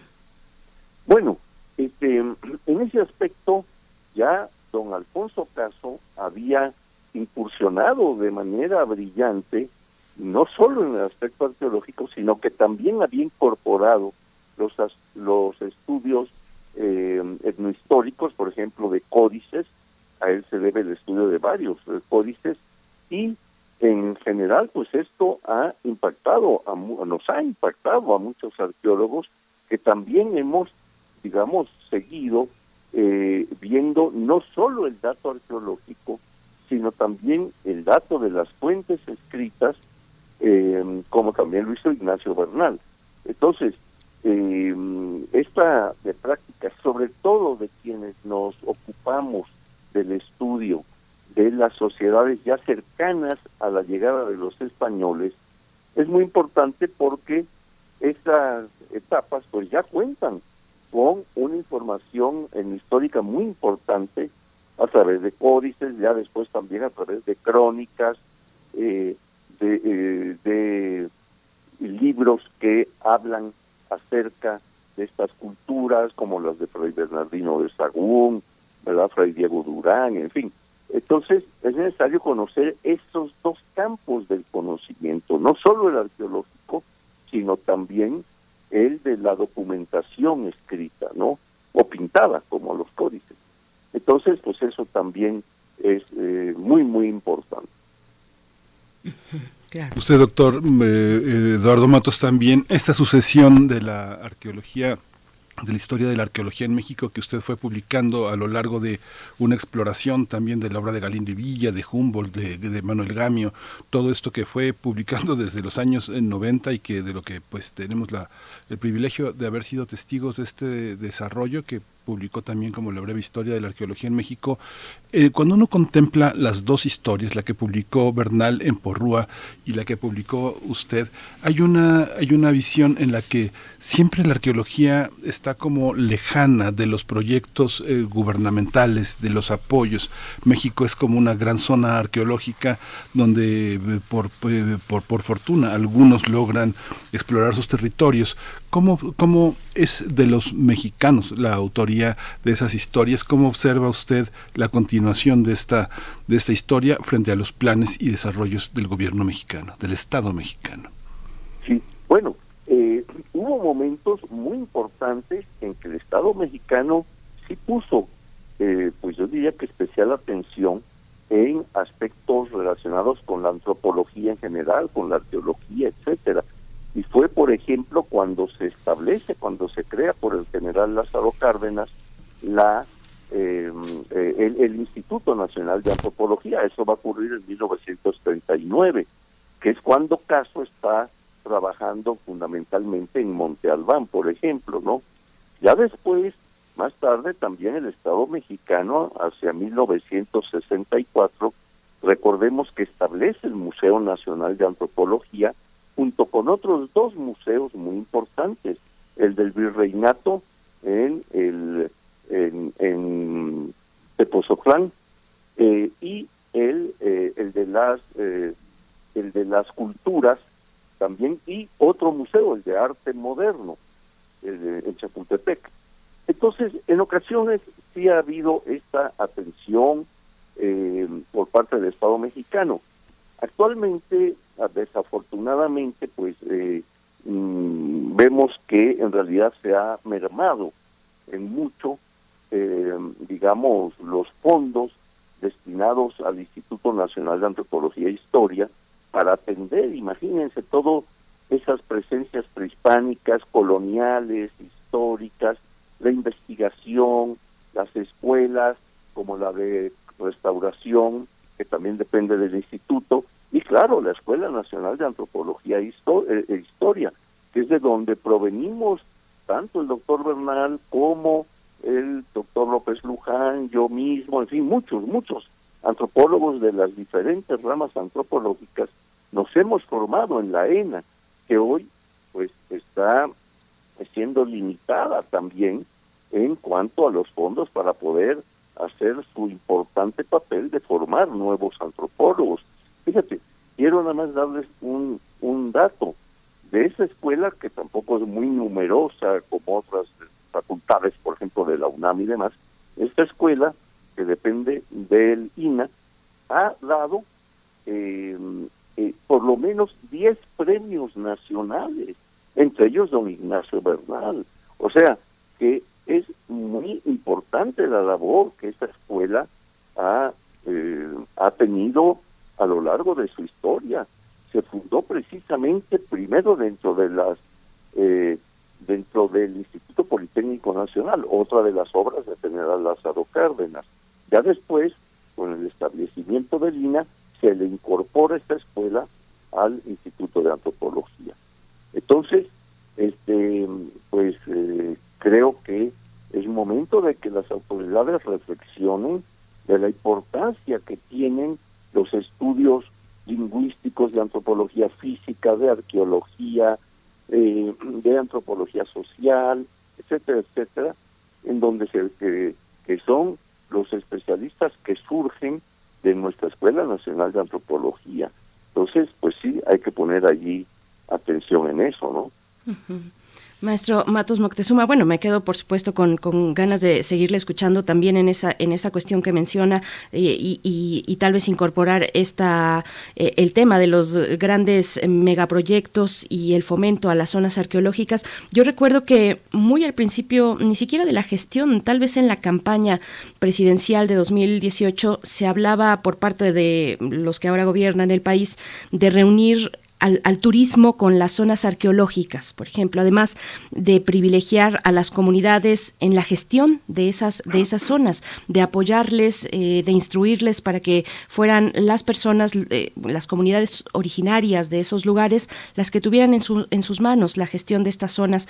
¿Cómo se ve, cómo se ve ahora, eh, pues con el paso de los años, de tres años ya, de, de, esas promesas y de esos, pues, intenciones que se que se que se hicieron saber en, durante durante la campaña. Cómo lo ve usted maestro bueno yo veo lo que comenté hace un rato o sea que la atención precisamente a través del Instituto de Antropología que es el que por ley tiene en sus manos todo este mm, riquísimo patrimonio prehispánico colonial e histórico verdad además como dije de la formación de nuevos cuadros de investigadores pues se ha visto mermado en realidad. Entonces, eh, y por eso hoy la Escuela de Antropología pues está en lucha eh, para que no se le resten estos fondos tan importantes, ¿no? Entonces, yo creo que eh, como ahora sí que del dicho al hecho pues hay mucho trecho, entonces pienso que, que en este momento, por lo menos no se están viviendo momentos muy felices en relación a, eh, a la situación de la antropología en México. Es también, bueno, es muy interesante que tener el privilegio de tenerlo a usted aquí, de tenerlo en la esta tarde en el Colegio Nacional, porque parte de lo que vamos a hacer no es solo hablar, no es solo hablar de una figura, sino tener la oportunidad a usted de preguntarle cuáles son los eh, tránsitos en la concepción histórica. Si bien Bernal estaba muy concentrado en lo que había dominado teóricamente en materia de corrientes, la arqueología mexicana, eh, de pronto usted coloca el acento en una visión en la que historia y la historia propia de la arqueología van de la mano. Hay un reconocimiento en la obra de usted a los grandes arqueólogos mexicanos. Eh, de los cuales Verdal formaba parte, tal vez esa cercanía no le, no le permitió también tener esa distancia eh, que usted planteó frente a los hallazgos arqueológicos, su significado y las grandes figuras. ¿Cómo se ha dado esta historia de la, de la arqueología desde, desde Bernal a nuestros días, de la que usted, dígalo sin modestia, forma parte, porque eh, ha sido una concepción que permite colocar la arqueología contemporánea en el, en el orbe, en el, en el orbe internacional? ¿Cómo ha sido este tránsito? ¿Es una concepción que tiene que ver con la, la independencia, la autonomía de los investigadores desprendidos ya de la, de la presión del propio desarrollo del gobierno y del Estado? Sí, mira, este, precisamente don Ignacio en su historia de la arqueología en México que él publica en eh, 1979, eh, él detiene su análisis precisamente en el año 50, en, el siglo XX, en, 1950. Allí él, eh, digamos, va a detener su historia y yo precisamente eh, retomo todo esto e incluyo parte ya también de lo que continúa, no prácticamente hasta los inicios del siglo XXI. Entonces, este, eh, además de que, claro, hago toda, igual que como él lo, lo hizo, toda una revisión, todo el proceso de desarrollo de la disciplina, etcétera, etcétera, y, eh, y analizando, pues, esa situación de cómo se encuentra actualmente nuestra disciplina, ¿no? Entonces, eh, sí, eh, es uno de los temas que yo tengo, digamos, como, como tema de investigación, aparte de otros dos que, como ustedes saben, pues es el Templo Mayor de Tenochtitlan y también la muerte en el México prehispánico, de los que he escrito diversas cosas, ¿no? Entonces, creo que la arqueología mexicana que tiene una tradición enorme, como puede verse en estas historias de la disciplina, pues em, ah, eh, tiene una presencia, eh, obviamente, no solo nacional, sino internacional, ¿no? Recientemente, hace tres, cuatro años, precisamente se recibió el premio eh, Shanghai, premio muy importante internacional que se otorga en la República Popular China, al proyecto Templo Mayor, dirigido ahora por Leonardo López Luján, ¿no? Pero también se, se ha ido reconociendo con ese premio otras actividades de otros colegas, como por ejemplo los trabajos eh, en, en Oaxaca de Nelly Robles, los de eh, también los lo que se hizo en Teotihuacán, en esta famosa cueva, ¿no? Eh, con eh, ahí nuestro colega Sergio pues también recibió este premio, eh, Linda Manzanilla, en fin, podríamos mencionar cómo a nivel internacional la arqueología mexicana ha tenido y tiene una presencia fundamental. Eh, maestro Matos Moctezuma, bueno, eh, menciona a Leonardo López Luján, que estará presente esta tarde en esta mesa acerca del legado, la presencia de Ignacio Bernal en la cultura mexicana, también eh, Nelly Robles García. ¿Quiénes más están considerados en esta, invitados a, esta charla y qué, y qué aportes destacar a través de la mirada de, la mirada de estos invitados para esta tarde? Sí, mira, también va, va a estar un hijo de don Ignacio Bernal, Carlos, Carlos Bernal se dio a la tarea, por cierto, de reunir eh, eh, toda la información, eh, digamos, de las publicaciones de su padre, toda una bibliografía y demás, que fue publicada.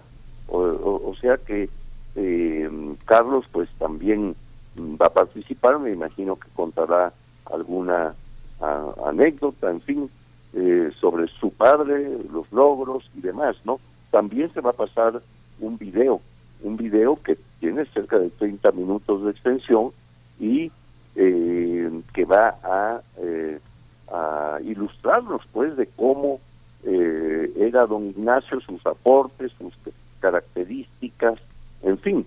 Entonces creo que es muy completo el programa que ha coordinado el doctor López Luján y pues yo sí invito a todos a que se unan a las plataformas del Colegio Nacional de la tarde a las seis para que puedan apreciar quién fue uno de los pilares de nuestra arqueología.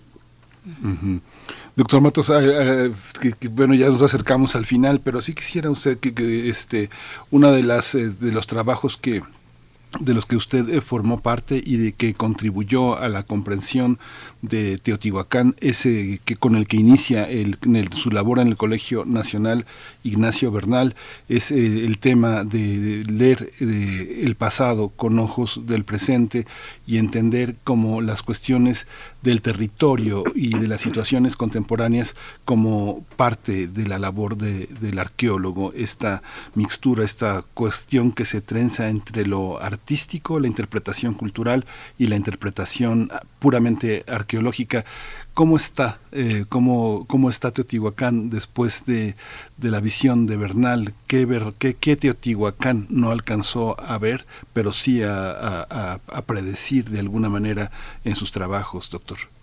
Sí, eh, bueno, eh, después que don Ignacio dirigió el proyecto Teotihuacán en 62, 64, donde yo participé, por cierto, este, pues eh, han, han venido desarrollándose una cantidad de trabajos formidables. En esas mismas épocas que menciono, eh, por ejemplo, el doctor Milon hizo su, su, su, su famoso mapa eh, de la ciudad de, Teotihuacán, basado en, con el apoyo de la fotografía aérea, de recorridos de superficie, etcétera. También el doctor eh, Bill Sanders pudo hacer su eh, estudio ecológico del Valle de Teotihuacán y de ahí para acá también hay destacados especialistas, la doctora Linda Manzanilla, por ejemplo, ha eh, excavado en diferentes lugares y ha ido aportando aspectos muy importantes como es el del conocimiento de, de digamos, de la distribución interna de las áreas habitacionales, etcétera, etcétera, ¿no? Eh, Sergio Gómez, yo lo mencionaba, eh, pues también excavó este túnel que, que en la ciudadela que llega por debajo hasta la parte central del templo, el llamado templo de Quetzalcóatl o de la serpiente plumada. Eh, también están los trabajos de Rubén Cabrera, en fin, podríamos mencionar muchas personas que ya don Ignacio ya no tuvo oportunidad de saber y conocer, porque como sabemos, pues hace eh, 30 años él falleció. Pero pues ahí quedó también su, em, su huella y pues hoy eh, vamos a recordar toda su presencia en la arqueología mexicana. Pues maestro Eduardo Matos Moctezuma, le agradecemos esta participación, esta presencia, es un privilegio tenerle aquí en Radio UNAM y les vemos esta tarde en el Colegio Nacional a las seis de la tarde a través de las redes, las redes del colegio para presenciar pues este homenaje, remembranza de Ignacio Bernal a 30 años de su fallecimiento. Muchas gracias y lo vemos por la tarde. Qué amable, muchas gracias a ustedes. Hasta pronto. Gracias, doctor. Un abrazo. Eh, vamos a escuchar, vamos a ir con música. Eh, vamos a escuchar de, de la Ribera, déjalo.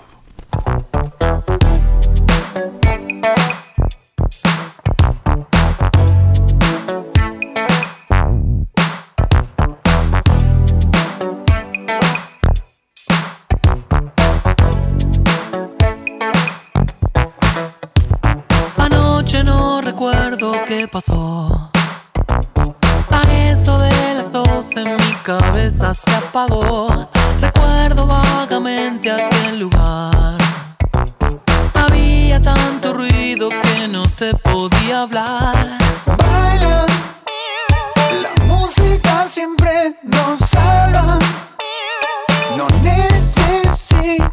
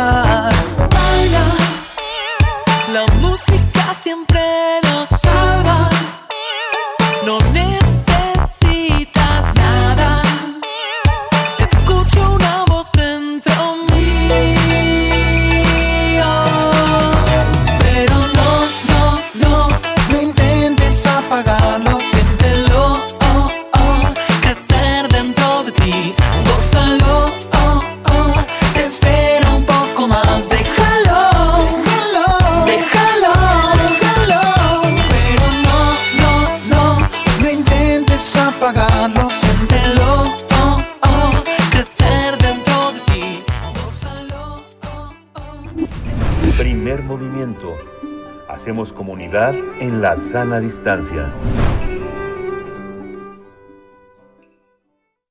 Nota del día. Una fiesta en pleno confinamiento pone en riesgo el gobierno británico de Boris Johnson luego de que eh, una televisora reveló un correo electrónico de su secretario privado, quien invitó a cerca de 100 personas a una fiesta privada en los jardines de Downing Street, residencia del primer ministro. En el texto cita a los invitados a las 6 de la tarde, el 20 de mayo de 2020, y les pide que cada quien lleve su propio alcohol, sus propias bebidas. Ese día, el primer ministro y su esposa Carrie Simons festejaron al lado de unas 40 personas. Lo cierto es que este evento se hizo en un momento donde el gobierno británico prohibía las reuniones de más de dos personas debido a la pandemia de COVID-19. Tras la noticia, los ingleses se han manifestado contra el primer ministro. Además, a través de las, de las redes sociales criticaron que mientras ellos perdían a sus seres queridos y padecían un estricto aislamiento, Boris Johnson hacía fiestas. Por este comportamiento, la oposición política pide su renuncia. Ante esta presión, el 12 de enero el líder conservador pidió disculpas desde la tribuna del Parlamento. No obstante, argumentó que los jardines son una extensión de su oficina y que durante la pandemia han estado en constante uso por estar al aire libre, ya que frena los contagios. También justificó que en un inicio creyó que se trataba de un evento de trabajo, pero este escándalo no es el único. La prensa británica reporta que en al menos otras ocho ocasiones ha realizado actividades en las que incumplió las medidas sanitarias. Bueno, pues vamos a conversar sobre estos escándalos, el contexto en el que se encuentra hoy el primer ministro Boris Johnson, el primer ministro de Reino Unido y la gestión de la pandemia en ese país. Nos acompaña con este propósito Alma Rosa Amador Iglesias, licenciada en Relaciones Internacionales, maestra en Estudios Internacionales por la UNAM, es profesora del Centro de Relaciones Internacionales en la Facultad de Ciencias Políticas y Sociales también de la UNAM, donde es responsable de la edición de la revista de Relaciones Internacionales y siempre es un gusto poder eh, conversar contigo. Ya tenía un tiempo que no nos escuchábamos. Alma Rosa Amador Iglesias, maestra. Buenos días, ¿cómo estás? Muy buenos días, Berenice. Muchas gracias. El gusto es mío y bueno, pues encantada de estar iniciando este año en donde pues tampoco es tarde para felicitarles a ustedes y a los escuchas y desear que pues este sea un año favorable y sobre todo con mucha salud y éxitos profesionales. Muchas gracias. Gracias, eh, Almaros Amador. ¿Por dónde empezamos? ¿Por dónde empezarías eh, a abordar esta situación? En Occidente se piensa que hay que predicar con el ejemplo. ¿Esto es así? Totalmente.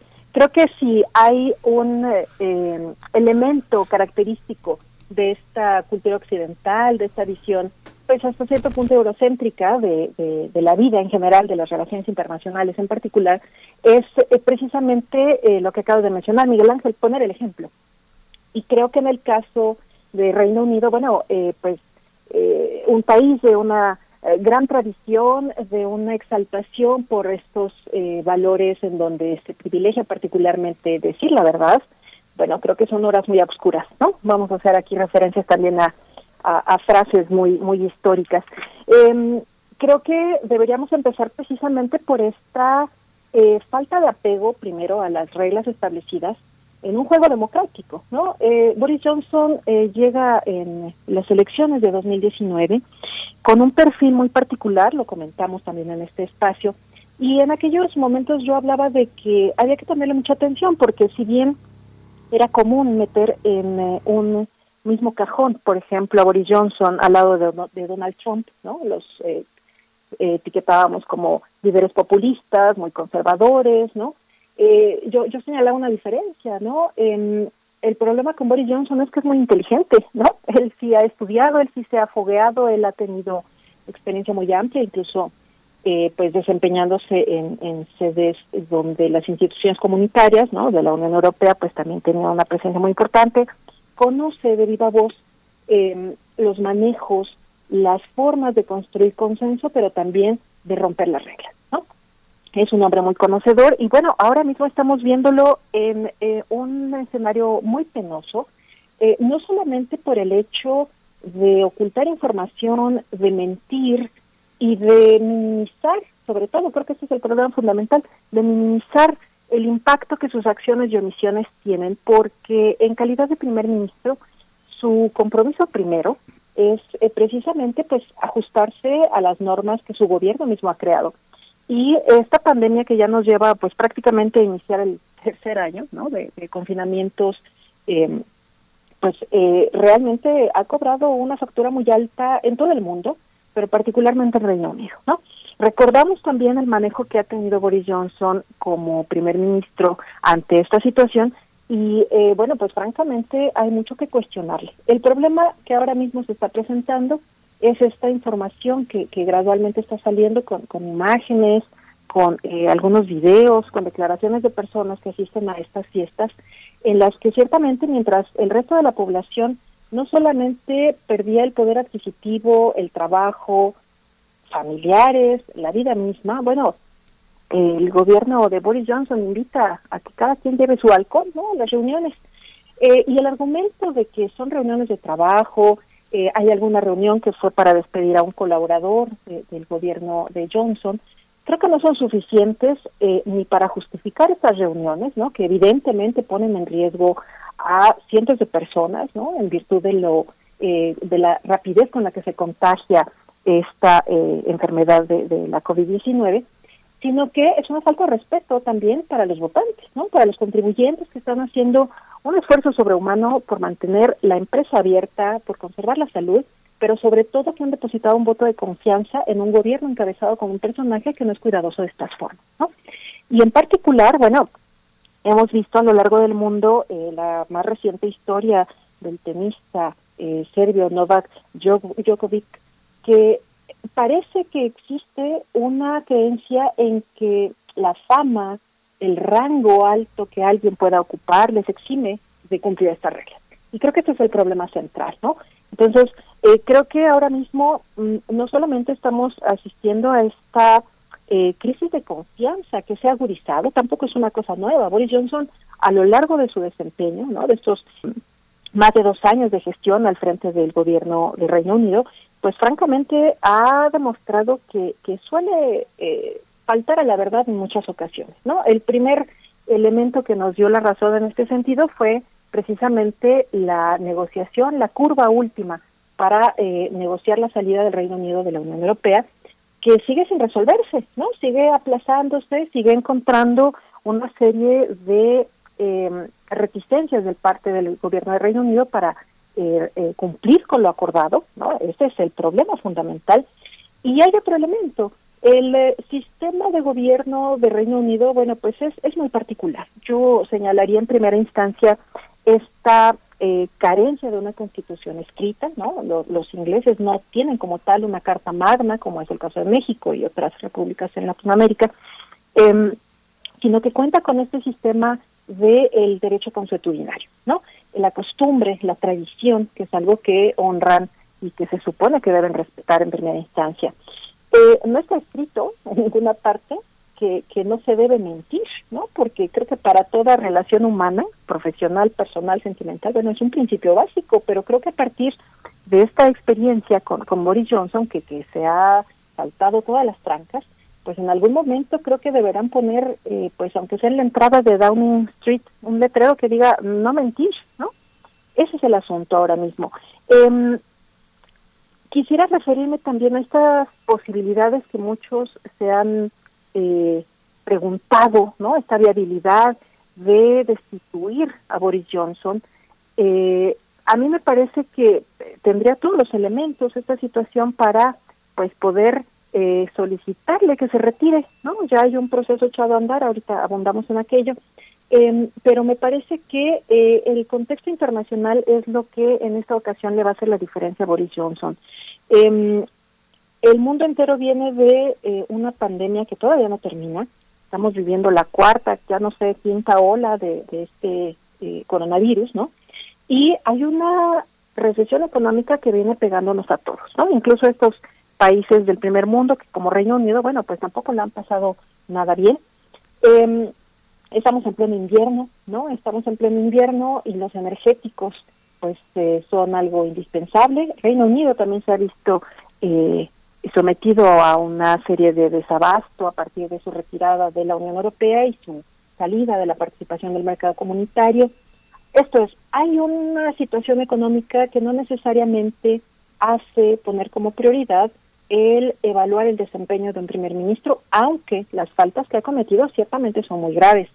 Eh, pero del lado este de Europa, bueno, tenemos algo que está también latente y que está poniendo a los ojos, los reflectores en aquella parte, la crisis en Ucrania. Hoy eh, nos despertamos con, con la noticia de que la OTAN eh, justamente está notificando que va a desplegar barcos y otros efectivos a la parte eh, este, precisamente cercana a Ucrania, por si a Rusia se le ocurre seguir avanzando, ¿no? Sistemáticamente también ha estado enviando efectivos, desplazando tropas y la situación está muy candente, ¿no? Estados Unidos desde la semana pasada recomendó encarecidamente al personal no esencial de la embajada en eh, Ucrania, pues retirarse, incluidos sus familiares, ante este clima de tensión creciente, ¿no? Es decir, el horno no está para bollos. Recordemos que Reino Unido es un aliado fundamental de Estados Unidos y eh, si bien la relación entre Boris Johnson y el anterior mandatario estadounidense, Donald Trump, era ciertamente más cercana por esta semejanza de estilos, bueno, hay alianzas transatlánticas que no se rompen, ¿no? Independientemente de quién esté al mando del gobierno. Eh, así que, eh, bueno, pues es una, una cuestión para considerar muy relevante.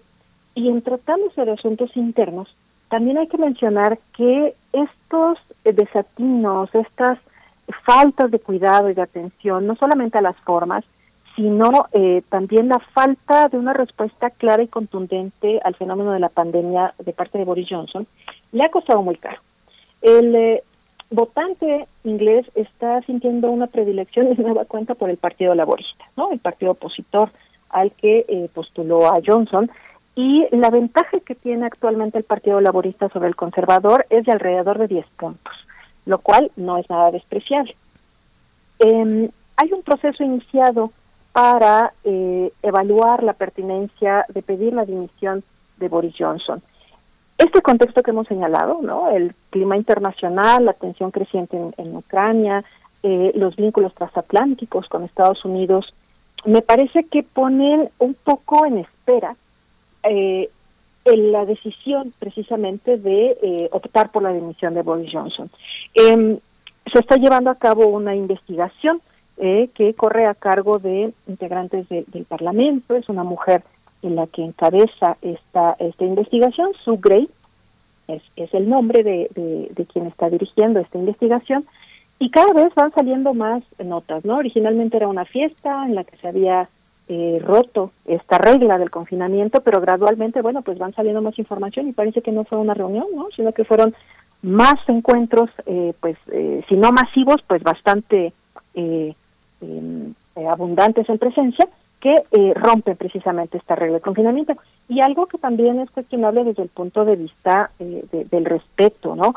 Em, una de las reuniones, una de las fiestas se realiza en vísperas de los funerales eh, de, del, em, del, compañero de vida de, de, la reina, ¿no? del, del, príncipe Felipe. Lo cual, pues creo que a la vista de muchos, eh, por supuesto, propios y ajenos, pues es totalmente cuestionable, ¿no? Recordamos las imágenes de la reina asistiendo a los funerales sola, sola. ¿no? En función del respeto precisamente a este confinamiento y bueno, pues Boris Johnson y compañía por trabajo o por diversión, pues juntándose y reuniéndose, ¿no? Em, este, esta investigación que se ha echado a andar eh, en días próximos tendrá que eh, pues darse a conocer, tendrá que rendirse algún informe, pero cabe señalar que también Boris Johnson en su calidad de primer ministro tiene la posibilidad de vetar que esa información salga a la luz, ¿no? Eh, para que veamos también esta, estas características del sistema político inglés ¿De qué se trata?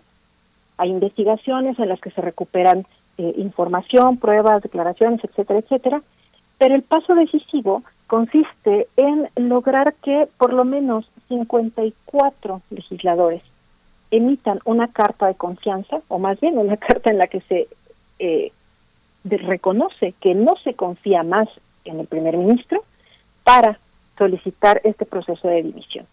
Em, el fin de semana se sabe que Boris Johnson estuvo haciendo varias llamadas, ¿no? Está tratando de, eh, tapar los hoyos que están apareciendo en el barco para, eh, pues, invitar a sus compañeros eh, parlamentarios propios, conservadores, pero también a los laboristas, ¿no? Para que se, se mm, desistan de emitir estas cartas, ¿no? Él está tratando de salvar el pellejo a toda costa y eh, estos eh, 54 legisladores que tendrían que escribir una, una carta, bueno, alrededor de cinco de ellos, cinco, cinco diputados están declarando que, que ellos iban a redactar esta carta, pero también se ha tenido noticia de que hay eh, pues hasta cierto punto un proceso de intimidación, de chantaje de parte de eh, personas, funcionarios muy cercanos a Boris Johnson, para lograr que estos diputados desistan de su intención de presentar las cartas en donde se le retira la confianza a Boris Johnson. Y es aquí donde creo que puede estar realmente el, el asunto eh, más relevante.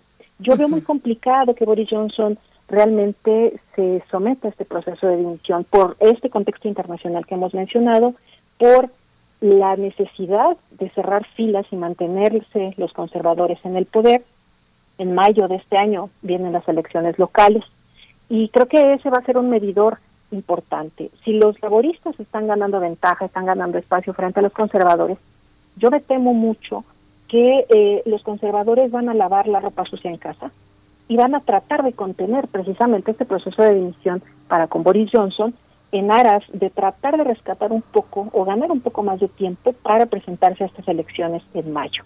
El escenario también de adelantar elecciones para eh, elegir a un nuevo primer ministro, eh, yo también lo veo muy complicado. Eh, formalmente las elecciones generales tendrían que presentarse hasta 2024, faltan dos años, y yo creo que lo que van a hacer ahora mismo pues es tratar de jalarle un poco las riendas a Boris Johnson, que además es un personaje pues hasta cierto grado impredecible, no al grado creo de Donald Trump, pero ciertamente, bueno, nos está mostrando que este respeto a las reglas, pues no es precisamente su característica, ¿no? Sí, em, maestra, Alma Rosa, déjame eh, seguir poniendo ese contexto. Dice Boris Johnson, él pide dejar a un lado estos escándalos y concentrarse en lo importante, pero bueno, le han tundido en la Cámara de los Comunes con, estas exigencias de renuncia, tanto diputados laboristas como conservadores, es decir, los compañeros de su propio partido. ¿Cómo, cómo se perfilan ante estas condiciones pues muy adversas, donde las elecciones generales están todavía muy lejos, eh, estas, estas posibilidades de, de dimisión? ¿Cómo se perfilan las alianzas, el apoyo al interior del, del, Parlamento, sus alianzas políticas, cómo se ven, cómo se ven en estos momentos complicados. Es un proceso muy difícil, ciertamente, Berenice, porque eh, pues también hay que decir que Boris Johnson está cosechando lo que sembró. Uno de sus principales eh, detractores, pues es alguien que estuvo muy cerca de él, es el ideólogo de la salida de Reino Unido de la Unión Europea, ¿no? Y eh, pues es, es quien le está haciendo un, un ruido importante. Eh, recordemos a David Cummings, ¿no? Él es eh, fue muy cercano en su momento a Boris Johnson, le acompaña, le diseña precisamente esta eh, última última parte de la campaña para que Reino Unido se retire definitivamente de la Unión Europea y eh, pues eh, hace hace unos meses fue fue expulsado de manera muy tremenda del gobierno de Johnson y a partir de entonces, ¿no? Cummings ha filtrado bastante información. Él tiene un blog y periódicamente está sacando información, eh, compartiendo datos, porque, bueno, pues, ¿qué, qué no vio estando dentro del gobierno? Entonces, es uno de los principales detractores que actualmente está contribuyendo a esta eh, eh, campaña en contra de Boris Johnson, pero también dentro de sus compañeros, como bien lo mencionas, dentro del Partido Conservador, pues hay eh, reacciones muy encontradas. El 19, el, en la semana pasada, en la reunión del Parlamento, eh, pues nada más y nada menos que David Davis, eh, legislador, conservador, compañero de bancada de eh, Boris Johnson, pues eh, invoca una frase que se utilizará en el contexto de la Segunda Guerra Mundial, ¿no? Eh, recuerda eh, David Davis a eh, Leo Amery, también un, un, legislador, diciéndole a Neville Chamberlain, ¿no? el primer ministro de entonces, en el contexto de la Segunda Guerra Mundial, que llevaba mucho tiempo ahí sentado. Por Dios, váyase. ¿no? Esta frase la recupera David Davis la semana pasada, se la dice a Boris Johnson, en este ánimo precisamente de decirle, bueno, reconozca usted las carencias que en las que está eh, incurriendo y por favor dignamente tome una salida, ¿no? Boris Johnson se rió, Boris Johnson eh, minimizó esta situación, entonces creo que el proceso de construcción de estas alianzas serán más por obligación que por ganas, ¿no? Los mismos conservadores no están contentos con el desempeño de Johnson, está saliendo muy caro este eh, esta serie de desvaríos, ¿no? Aunado, por supuesto, a un manejo de la pandemia muy deplorable, ¿no? Y creo que eh, están buscando solamente una tablita de salvación para eh, guardar este recurso de dimisión para Boris Johnson. Hay que señalar también que eh, este proceso de moción de censura se puede invocar, pero si se invocara este mes, ¿no? En estos días, en este contexto que estamos viendo, y Boris Johnson saliera triunfador, es decir, si no lograran los legisladores juntar esas 54 cartas, ¿no? Eh, este proceso podría invocarse solamente una vez transcurrido un año. Yo creo que lo que van a hacer los conservadores es guardarse esta oportunidad, ¿no? Seguir acumulándole las faltas a Johnson, leerle la cartilla y en todo caso, bueno, esperar cómo van las cuestiones electorales para mayo y preparar el terreno en todo caso para las elecciones generales del 2024. Pero ciertamente es un proceso eh, muy muy polémico. Ahora mismo la dimensión que puede adoptar esta serie de intimidaciones de la que hablan algunos legisladores sí puede tener una variable, una, una vertiente judicial, ¿no? Ahí sí se puede introducir un recurso judicial mm. que involucre al gobierno de Boris Johnson precisamente por este proceso de intimidación y chantaje. Uh -huh. Pues Alma Rosa eh, Amador Iglesias, eh, licenciada en Relaciones Internacionales, maestra en Estudios Internacionales por la UNAM, te agradecemos muchísimo. Esperemos que este que no pase nada más. Viene ya el 14 de febrero, así que seguramente Boris Johnson ya estará haciendo planes para reunirse. Pero bueno, eh, muchas gracias, Alma Rosa Amador. Al contrario, un gusto, Miguel Ángel. Saludos, Berenice. Hasta pronto, querida profesora Alma Rosa Madero Iglesias, profesora del Centro de Relaciones Internacionales de la Facultad de Ciencias Políticas y Sociales de la UNAM. Pues ojalá tengamos oportunidad de, volver a conversar próximamente. Pues hay muchos temas que nos pone en la mesa eh, el tema de la OTAN, eh, desplegando barcos en la parte este de, Ucrania, en fin, muchos elementos allá en, Europa que, hay que eh, seguirles la pista muy, muy de cerca. Nosotros nos estamos despidiendo ya de la radio Nicolaita con un poco de música a cargo de Lía Pamina. Para los dos se llama esta canción. Nos despedimos así de Radio Nicolaita. Mañana a las 8 nos volvemos a encontrar en el 104.3. Vamos al corte después de esta canción.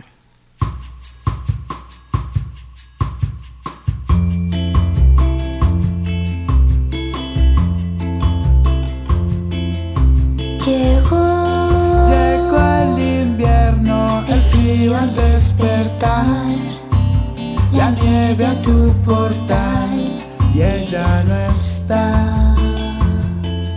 Después de la tormenta, la calma volverá, las cosas volverán a su lugar. Deja que rompa con tu soledad.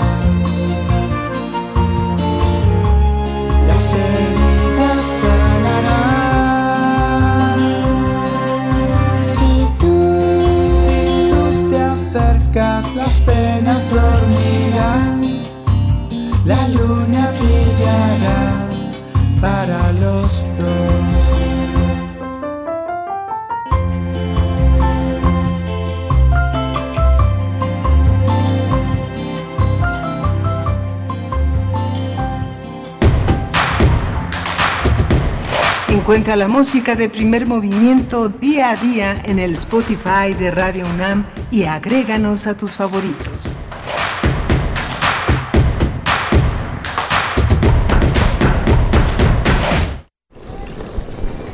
Hola Juan. Hola Oscar. ¿Ya te has dado cuenta que llevamos mucho tiempo juntándonos en esta transmisión? Y ahora nos juntamos para hacer este promocional de nuestro propio programa. Sí, hombre, en esta ocasión no es así un encuentro casual. Las Esquinas del Azar, todos los martes a las 10 a.m. y retransmisión los sábados a las 4 p.m. por el 96.1 de FM. Radio UNAM, Experiencia Sonora. Habla Alejandro Moreno, presidente nacional del PRI. En el PRI impulsamos a los jóvenes para que puedan emprender y abrir su negocio. Trabajamos para que ningún comercio tenga que cerrar sus puertas. En el PRI sabemos de los grandes esfuerzos de las mujeres para sacar a la familia adelante. México saldrá adelante sin que nadie se quede atrás. Somos centrones. En el PRI, la familia antes que todo. PRI. Una palabra. Palabra. Palabra. Palabra. Palabra. Palabra. Palabra. Es más que su propio significado. Lo más importante es cómo quieres que se interprete. Radio UNAM te invita a aprender a transmitir un mensaje hablado con claridad en el taller en línea. Voz, tu voz. Taller práctico para la locución, lectura e interpretación de textos en voz. Imparte Elena de Aro todos los sábados de febrero y marzo, de las 11 a las 13.30 horas a través de Zoom. Dirigido a todo público. Informes e inscripciones en cursosrunam.gmail.com. Cupo limitado. Radio UNAM. Experiencia sonora. Síguenos en redes sociales. Encuéntranos en Facebook como Primer Movimiento y en Twitter como arroba PMovimiento. Hagamos comunidad.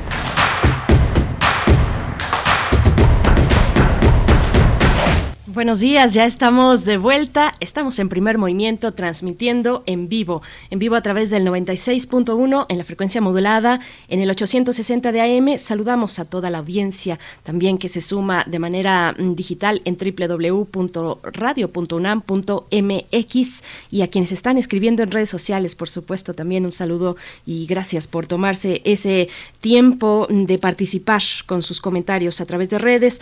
En cabina se encuentra Violeta Violeta Berber en la asistencia de producción, con sana distancia Frida Saldívar en la producción ejecutiva y está Socorro Montes esta mañana en los controles técnicos. Como siempre, mi compañero Miguel Ángel Quemain detrás del micrófono. ¿Cómo estás, Miguel Ángel? Hola Berenice, buenos días, buenos días a todos nuestros compañeros, a nuestros radioescuchas que siguen esta emisión, a quienes se han incorporado a partir de las 9 de la mañana. Venimos de dos horas eh, muy interesantes, el tema de Boris Johnson y predicar con el ejemplo, que es algo que, que parece que no, no sabe hacer en el contexto no, británico que es tan exigente, la presencia también del gran arqueólogo Ignacio Bernal en la cultura mexicana, que hoy será homenajeado, recordado, eh, revisar sus contribuciones a la arqueología mexicana es eh, sumamente importante. Y bueno, vamos a tener también una mesa del día muy interesante porque se cumple un año del mandato de Joe Biden, Berenice. Así es, vamos a tener, bueno, después de esta conferencia frente a los medios que dio el pasado 19 de, enero, eh, Joe Biden, eh, pues vamos a tener los detalles de este año de mandato. El doctor José María Ramos nos acompañará en esta mesa. Él es doctor en Ciencias Políticas y Sociología, es profesor investigador del Departamento de Estudios de Administración Pública en el Colegio de la Frontera Norte, miembro del colectivo CACEDE y especialista en gobernanza, seguridad multidimensional y, y desarrollo. También otra especialista en el tema, la doctora Guadalupe Correa Cabrera, profesora asociada de Política y Gobierno en la George Mason University en Virginia, en los Estados Unidos, pues estará con nosotros esta mañana y cerramos con la doctora Clementina Equigua, Miguel Ángel. Sí, los corales eh, de Tahití, quien eh, ha visto en la pintura de esa región es un leitmotiv eh, constante, esos colores que a través del agua y de esas figuras que se trazan caprichosamente en esas costas, pues está esa visión de protección del ambiente. Lo vamos a tratar con Clementina Equigua en Biosfera en Equilibrio. Ella es bióloga, doctora en ciencias por la Facultad de Ciencias de la UNAM, donde lleva a las redes sociales y donde coordina la revista digital Oikos. Por supuesto. Y bueno, uno de los comentarios que nos envían en redes sociales, Rosario Durán Martínez nos dice en Twitter, y ahora se confirma que el Brexit fue un error, nos dice. Pues eh, lo que sí es cierto, eh, un poco aunado a, a, este comentario, es que 12 meses después, un año después de consumarse la ruptura eh, con la Unión Europea, 6 de cada 10 británicos creen que el proceso va mal al menos el proceso va mal y solamente el 26% considera a, Boris Johnson como, como competente en el cargo de primer ministro de Reino Unido. Así es que, bueno, pues ahí está este panorama que eh, tuvimos hace un, hace un momento con la interpretación, con el análisis, análisis y comentarios de la maestra Alma Rosa Amador Iglesias, maestra de la Facultad de Ciencias Políticas y Sociales. Pues bueno, seguiremos eh, con, esta, con esta cuestión, a ver cómo se decantan las oportunidades para Boris Johnson de mantenerse en el cargo, pues tampoco supongo quieren en este momento eh, generar todavía más complicaciones de las que ya de por sí se tienen con la pandemia, con el Brexit, eh, con la situación en general, pues que es tan compleja en términos también económicos, en fin, pues ahí están estos comentarios. Gracias por, eh, por enviar a redes sociales y pues querido Miguel Ángel, no sé si tengas otra cosa, nos no, vamos con la poesía. Vamos, vamos a la poesía. Vamos. Primer movimiento Hacemos comunidad con tus postales sonoras. Envíalas a primermovimientounam.gmail.com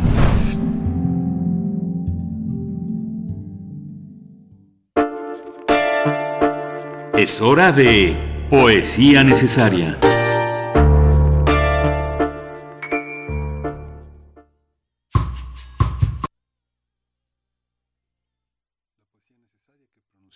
Esta semana es poesía de Hubert Matiwa, un poeta tlapaneco que entrevistamos el viernes pasado. Creó Gusanos de la Memoria, un proyecto cultural en el que colaboran varios artistas, entre ellos Salvador Jaramillo, que ilustra este libro, este libro Gente Piel, que tradujo Elizabeth Susman Anguamea al inglés. Así que vamos a escuchar el inicio de este poemario y lo vamos a acompañar con música tradicional de la montaña de Guerrero. Vinieron del sueño para encarnar la piel de nuestro mundo. Con la lengua del aire pintaron la noche. Antes que riera la primera estrella, se arrastraron con las serpientes, dieron causa a los ríos y escamaron los cerros. 2. tienen brillantes incrustados en las orejas, el cabello atado de luciérnagas, es huella en la cobija del monte, su lengua de piel despierta y anda ligera con los pasos del venado. 3. Cargan un tronco lleno de abejas. Chin, chin. Lloran sus hijos. Clo, clo. Se alborota el hambre y se estira con nuestra voz. 4. En los pies, su piel entrecruzada juega con los latidos del agua.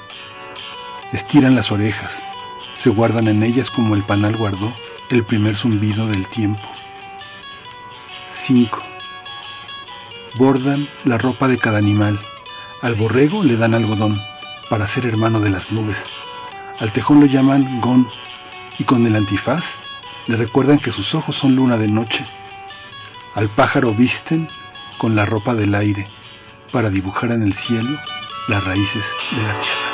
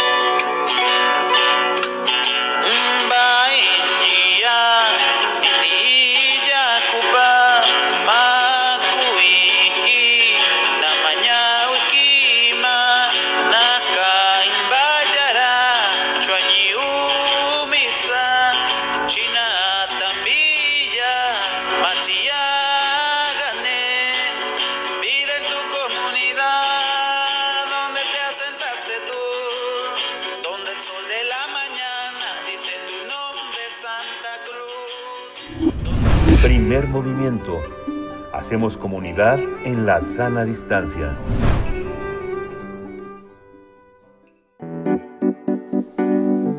La mesa del día. Eh, mm, hay una Joe Biden cumplió un año frente a la Casa Blanca en la llegada del demócrata a la presidencia de Estados Unidos tras el polémico mandato de Donald Trump abrió la puerta al optimismo de millones de estadounidenses que se ha visto menguado en los 12 meses de su administración. Las encuestas han mostrado el descenso en la popularidad de Biden. A 100 días de su gobierno, las cifras indicaban que el mandatario tenía 57% de aprobación. Sin embargo, en septiembre cayó ante la decisión del demócrata para retirar las fuerzas estadounidenses en Afganistán. Según la encuestadora Gallup, desde entonces el apoyo se ha mantenido en 43%. Aunque en algunos temas la administración actual ha tenido logros como la recuperación de la economía y la reducción de la pobreza, el plan bipartidista de infraestructura o el regreso al Acuerdo de París, otros han fallado o fracasado como la lucha contra la pandemia en Estados Unidos, su agenda legislativa no ha avanzado, su promesa de reforma migratoria y las tensiones con aliados internacionales. Bueno, pues son muchos los elementos eh, en la mesa para analizar este primer año de gobierno de Joe Biden en los Estados Unidos y tenemos eh, a dos invitados en esta mesa. Por ahora creo que solo contamos eh, con el doctor José María Ramos, doctor en Ciencias Políticas y Sociología y profesor investigador del Departamento de Estudios de Administración Pública en el Colegio de la Frontera Norte. Es miembro del colectivo CACEDE, especialista en gobernanza, seguridad multidimensional y desarrollo y bueno, siempre es un gusto poder conversar. Gracias por aceptar esta charla, doctor José María Ramos. Buenos días. Muy buenos días, Berenice Miguel Ángel. Encantado de estar con ustedes. Gracias, doctor. Buenos días. Hay una, ¿por dónde, por dónde le gustaría empezar? ¿Los logros o los pendientes? Vamos a empezar por los logros. Pues sí, sí, Miguel Ángel, este, sobre todo porque, como lo comentabas a la nota de manera muy atinada, es una administración que llega en un contexto de bastante polarización política, electoral y ideológica lo cual no se ha reducido totalmente. Ese es un aspecto interesante que va a seguir marcando la agenda del presente, sobre todo porque tenemos elecciones intermedias. Creo que una diferencia importante de esta administración con respecto a la pasada es cómo se ha gestionado la pandemia. Como se podrá recordar, en la pasada administración eh, se negó, se hicieron una serie, una, se expresaron una serie de reservas acerca de pues el impacto que se iba a tener. Claro, en ese momento aún existe la vacuna, apenas se estaba incrementando de manera notoria el aumento de contagios y fallecimientos, pero sin duda alguna este tema de la política de la pandemia marca una diferencia importante. El otro tema que sigue estando ahí es lo que comentaba de alguna manera, esta polarización política ideológica, un tema fundamental que está generando y que fue parte de uno de los dos seminarios que tuvimos la semana pasada, uno en el Colegio de la Frontera Norte y otro con la Universidad de la doctora eh, Correa, George Mason University, fue precisamente esta, esta influencia de que cerca de un, pues casi un 60% de los seguidores del anterior presidente no creen, eh, bueno, creen que hubo fraude electoral. Y ese es uno de los aspectos que está motivando esta creciente polarización que lo vimos el 6 de enero pasado, es decir, algo que no se había dado en la democracia de Estados Unidos un grupo de personas logran eh, tomar eh, eh, tomar el Capitolio con los resultados que, hemos visto y que vimos y que hemos visto a lo largo de estos meses, pues refleja esta polarización que sigue estando presente, que es un factor relevante y que seguramente va a estar presente en las próximas elecciones intermedias del 8 de noviembre de este año. Y ya nos acompaña precisamente la doctora Guadalupe Correa Cabrera, profesora asociada de Política y Gobierno en la George Mason University en Virginia, en los Estados Unidos. Doctora Guadalupe Correa Cabrera, gracias por participar esta mañana. Muy buenos días y qué gusto saludarla. Muy buenos días, es un placer estar con ustedes en primer movimiento y también es un placer poder tener la oportunidad de debatir, de contrastar ideas y de pues de, comparar puntos de vista con el doctor José María Ramos, que es un gran amigo. Gracias, doctora Guadalupe Correa Cabrera. Estábamos eh, entrando en materia con el eh, con este claroscuro de logros y, de desafíos. ¿Cómo entender eh, desde su punto de vista esta dupla? Por favor. Sí, claro que sí. Estados Unidos en este momento se encuentra en un proceso muy complicado los cuatro años de la administración de Donald Trump, bueno, en realidad la administración de Donald Trump en sí, la llegada al poder de Donald Trump, ya reflejaba una fragmentación de las estructuras sociales y políticas en el país. A muchos eh, nos, nos llamó eh, pues la atención, nos sorprendió esta victoria, pero en realidad fue el reflejo de un descontento muy importante de un segmento de la sociedad estadounidense al eh, nosotros entender lo que significa el Make America Great Again. Eh, muchos estadounidenses ya no pueden disfrutar de lo que fue el sueño americano. Y esto se refleja en esta pretensión, en este deseo de volver al pasado. es muy importante cómo el expresidente Trump pudo aglutinar ese descontento, pudo reflejarlo en una promesa obviamente muy descabellada, pero que recibió, que fue recibida bien, en la construcción de un muro, eh, eh, soluciones que no tienen que ver con la raíz del problema, la desigualdad, el modelo que no realmente se ha podido extender las ganancias del modelo económico a las mayorías. Esto eh, con algunos slogans, con algunas eh, propuestas de política como la creación de un muro, el cierre de fronteras, en realidad este supremacismo blanco, que mucho tiene que ver también con pues la falta de oportunidades para un segmento importante de la población. Llega eh, el presidente Biden, como dijo el doctor eh, Ramos, el, las elecciones, el proceso electoral fue un proceso electoral muy complicado de entender, obviamente no fue el primero, recuerdo el año 2000, pero esto fue mucho más complejo, que refleja grandes divisiones al interior de los Estados Unidos, la toma del Capitolio y pues realmente eh, la falta de aceptación de una parte importante con relación a los resultados electorales. Hoy por hoy esta división persiste esa división al interior del electorado y de la sociedad estadounidense persiste. Las medidas del COVID-19 no son aceptadas por todos. Hay un gran movimiento antivacunas, hay un gran movimiento antimedidas. El día de ayer y antier en, en, en la ciudad de Washington D.C., en la zona del mall, este, pues se, se suscitaron una serie de manifestaciones en contra de las medidas. La gente no está conforme eh, con, los resultados económicos, los resultados en cuestión sanitaria tampoco, y mucha gente se resiste a recibir una vacuna. Esto es muy complicado, muy interesante. En la cuestión migratoria también va a definir eh, este año los resultados de las elecciones de noviembre e intermedias. Muy probablemente el Partido Republicano vaya a tener importantes eh, pues eh, victorias no en estas elecciones. Pero esto sí y, quiero terminar aquí para poder seguir para continuar con esta con esta con, esta conversación.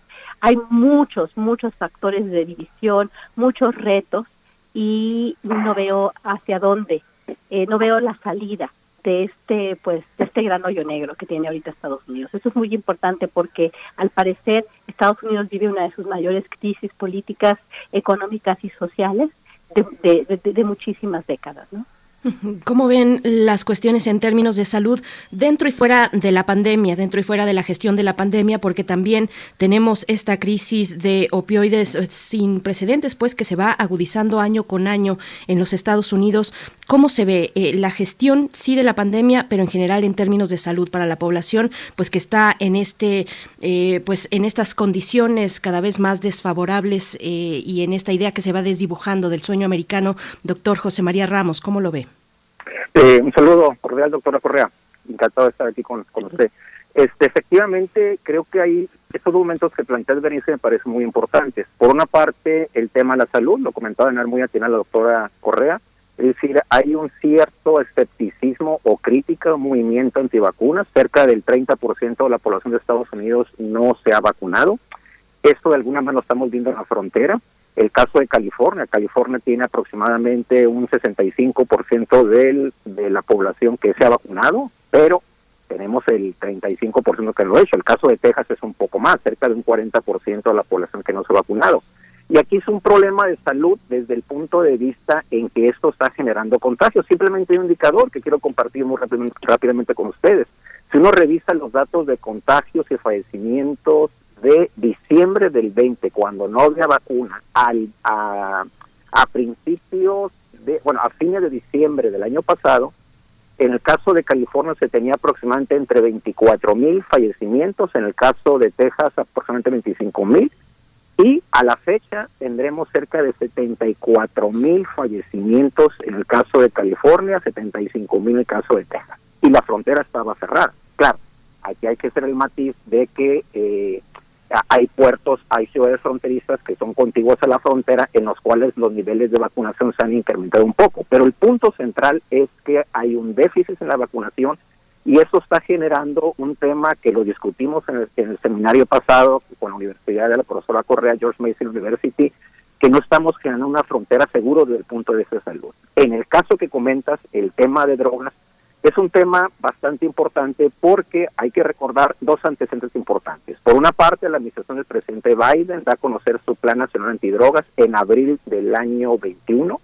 y lo da a conocer en esa fecha porque, bueno, pues recordaremos que, que tuvimos toda esta, bueno, que lo seguimos teniendo todo este tema de, de los cruces de migrantes, contención migratoria, la polarización del tema y ahí es donde entró al tema de que se le da una importancia secundaria el tema de la política antidrogas, no obstante lo que estás comentando, Bernice, que simplemente en el año fiscal eh, hay cifras que indican que por el alto consumo de fentanilo, metanfetaminas y derivados afines, murieron entre 70 y 100 mil estadounidenses. Entonces, es un tema fundamental. Desde esa perspectiva, un cambio radical de la administración del presidente Biden es el hecho de que se le está dando eh, mayor interés al tema de reducir el consumo de drogas, fortalecer los temas de tratamiento, los pero es un cambio radical. Sin embargo, pues mi reserva a este cambio radical es que cuando uno revisa la historia de la política antidroga de Estados Unidos, se ve que en términos de presupuesto, vaya, pues eh, son, es muy bajo el presupuesto, es como el 3-5% del presupuesto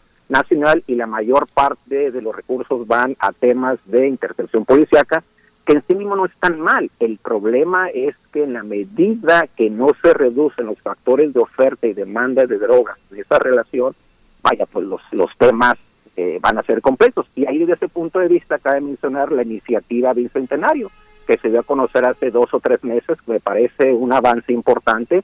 La iniciativa sustituye al Plan Mérida. El Plan Mérida, desde el punto de vista, de alguna manera generó algunos resultados, incrementó capacitación, recursos, infraestructura, etcétera, pero contradictoriamente se incrementó toda esta dinámica de las cuales estamos hablando.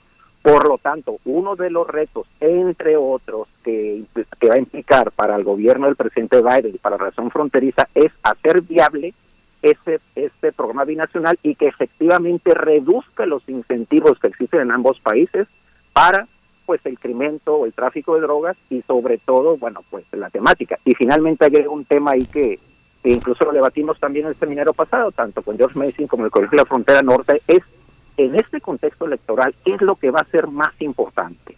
El tema de drogas, que desde mi punto de vista sí es importante, sin duda alguna genera este, pues esos impactos que estamos hablando, pero yo tendría algunas reservas si realmente dentro de la agenda social, dentro de la preocupación de los estadounidenses, es más relevante que el tema del desempleo, que el tema de la inflación y sobre todo pues el tema que genera eh, el, tema de los migrantes, sobre todo con la polarización que vamos a ver en el estado de Texas con el, con el gobernador Abbott. Doctora eh, Correa Cabrera, bueno, la misma cuestión, yo puse el tema de crisis de opioides en, en, el marco de salud pública, pero pues prevalece, por supuesto, el ámbito de la seguridad, de la política antidrogas. ¿Cómo, cómo lo ve? Sí, definitivamente. Eh, yo tengo muy, muy claro que, que, el tema de migración y el tema de drogas, pues son realmente los temas en la agenda bilateral que le importan a los estadounidenses de su relación con México. Eh, estoy muy de acuerdo con los comentarios del doctor Ramos. Eh, y quisiera agregar algunos puntos. El tema del, eh, de la crisis de los opiáceos, el tema de la crisis de la adicción a las drogas en los Estados Unidos, porque va más allá simplemente de algunas sustancias o de algunas drogas, mm, las drogas de origen sintético, algunas de ellas producidas en los mismos Estados Unidos, porque eso es muy importante entender, no se pone en la mesa de una forma adecuada. En los Estados Unidos, y esto ya lo comentamos en, en, otras ocasiones, en diferentes ciudades cada vez el número de muertes por, eh, por sobredosis está, está incrementándose de una forma muy fundamental, de una forma, de una forma exponencial. Y esto no necesariamente tiene que ver con el tema de las fronteras, porque estas drogas se distribuyen de una forma pues casi como si no hubiera prohibición en los Estados Unidos. Y aquí el papel de la policía estadounidense en las distintas ciudades tiene mucho que ver y esto no se está tratando ni en los medios de comunicación ni en las políticas que se están proponiendo. En, realidad, el marco bicentenario sí pone más énfasis en cuestiones de salud pública, pero no conocemos qué tantos recursos se van a destinar para estos programas. Es muy interesante que las primeras acciones, el día que empieza entendimiento bicentenario, más bien, al parecer, los pocos recursos que se van a canalizar a las diferentes políticas en este marco tienen que ver con las eh, recompensas a los hijos del Chapo y a otros narcotraficantes, más que tratar el problema de las adicciones de una forma que nos enfoquemos en salud pública o que los Estados Unidos se enfoquen en eso. Por el otro lado, este tipo de laboratorios y la producción de las drogas sintéticas, porque obviamente si se producen en los Estados Unidos, en muchas ocasiones baja el riesgo y se puede hacer en los laboratorios y esto no se está investigando, esto no se está eh, comunicando, siempre es un tema que tiene que ver con México, de dónde vienen las sustancias activas de Asia, pero pasan por México, dónde se transportan, quién las transportan los carteles mexicanos. Y esto no es la realidad de la relación entre México y Estados Unidos y el tema del narcotráfico. El narcotráfico es una cuestión importante, pero además de todo, al parecer, en discurso hay un gran cambio. Adiós a la iniciativa Mérida, adiós a la Kingpin Strategy, pero operativamente lo primero que se hace es continuar con esta, eh, con esta eh, política, con esta estrategia de ir tras los carteles, el Mencho, los hijos del Chapo, vincular todo a los narcotraficantes mexicanos y a los juicios que se han dado, que hacen crecer, que expanden que fortalecen y que consolidan al sistema judicial en los Estados Unidos, a las acciones del Departamento de Justicia. La DEA se mantiene en México y existen estas peticiones casi eh, de alguna forma como amenazantes hacia México al decir no nos dan las visas para nuestros muchachos de la DEA, ¿no? En realidad este se hace pues un gran anuncio diplomático, pero las acciones no muestran un cambio.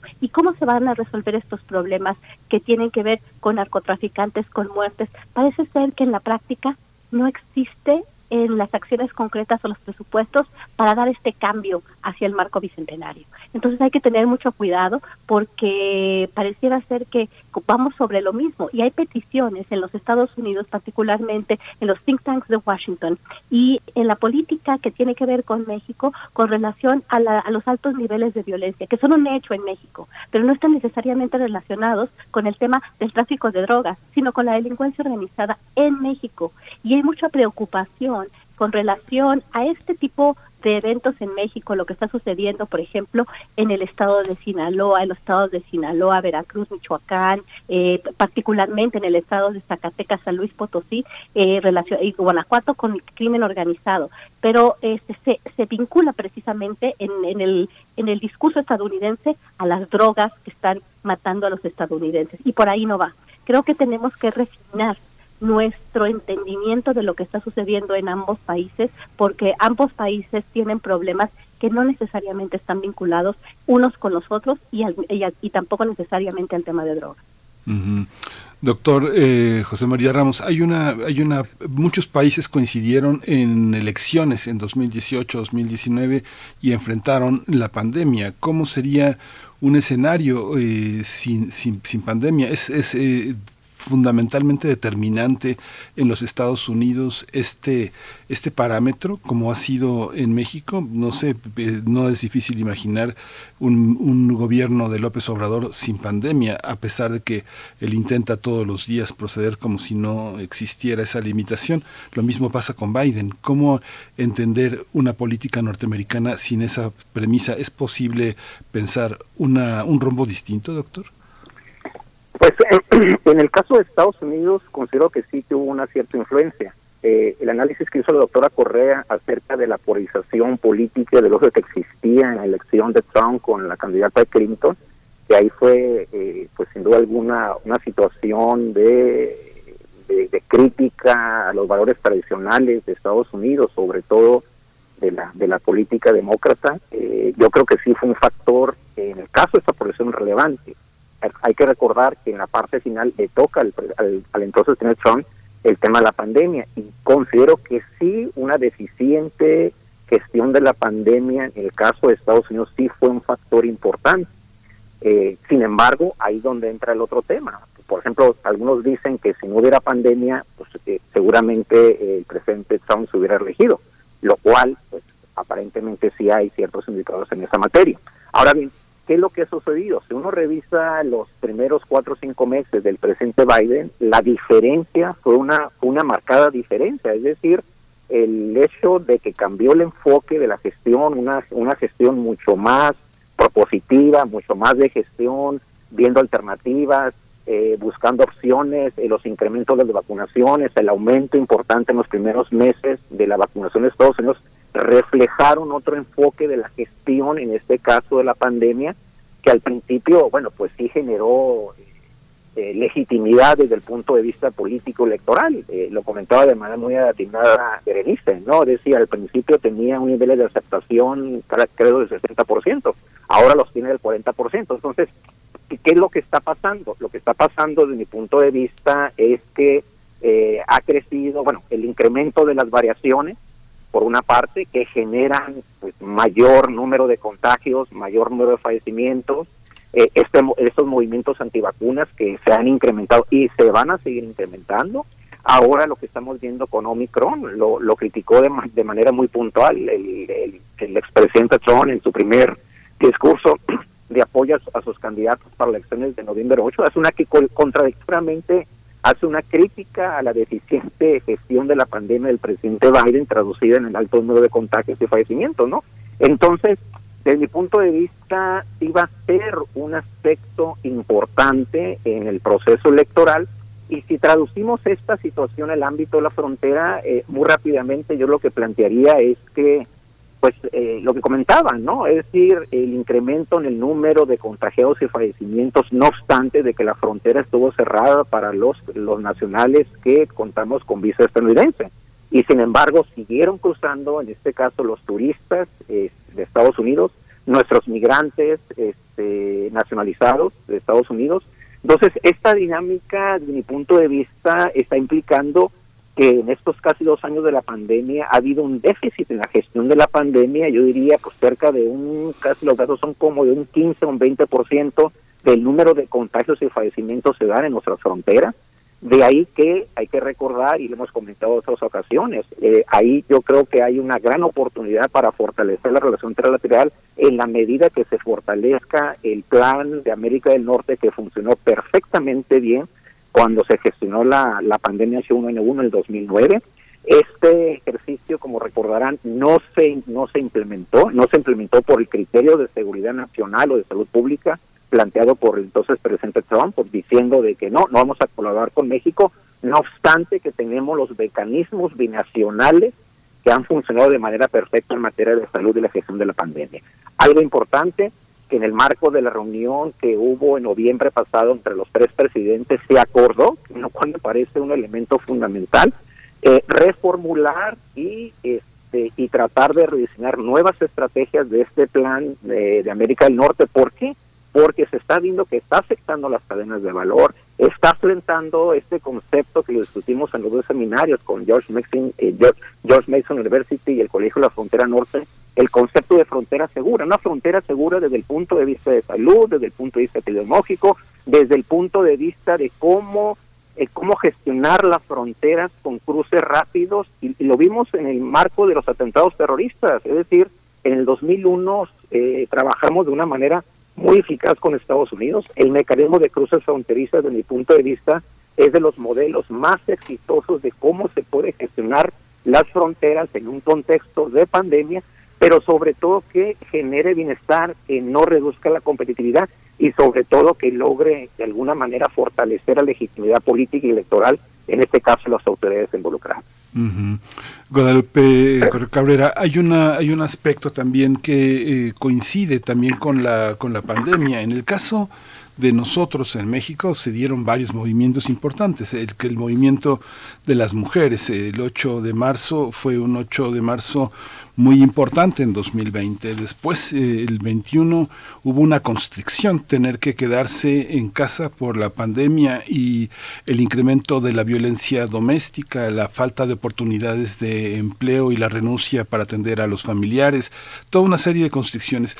Pasa lo mismo un poco en Estados Unidos, los movimientos afroamericanos, toda la cuestión de la eh, democratización de los movimientos latinos, el papel de la mujer en este terreno eh, modifica las perspectivas de campaña de Biden y su perspectiva frente a la sociedad norteamericana más desaventejada, más pobre, más necesitada de justicia social y de democracia?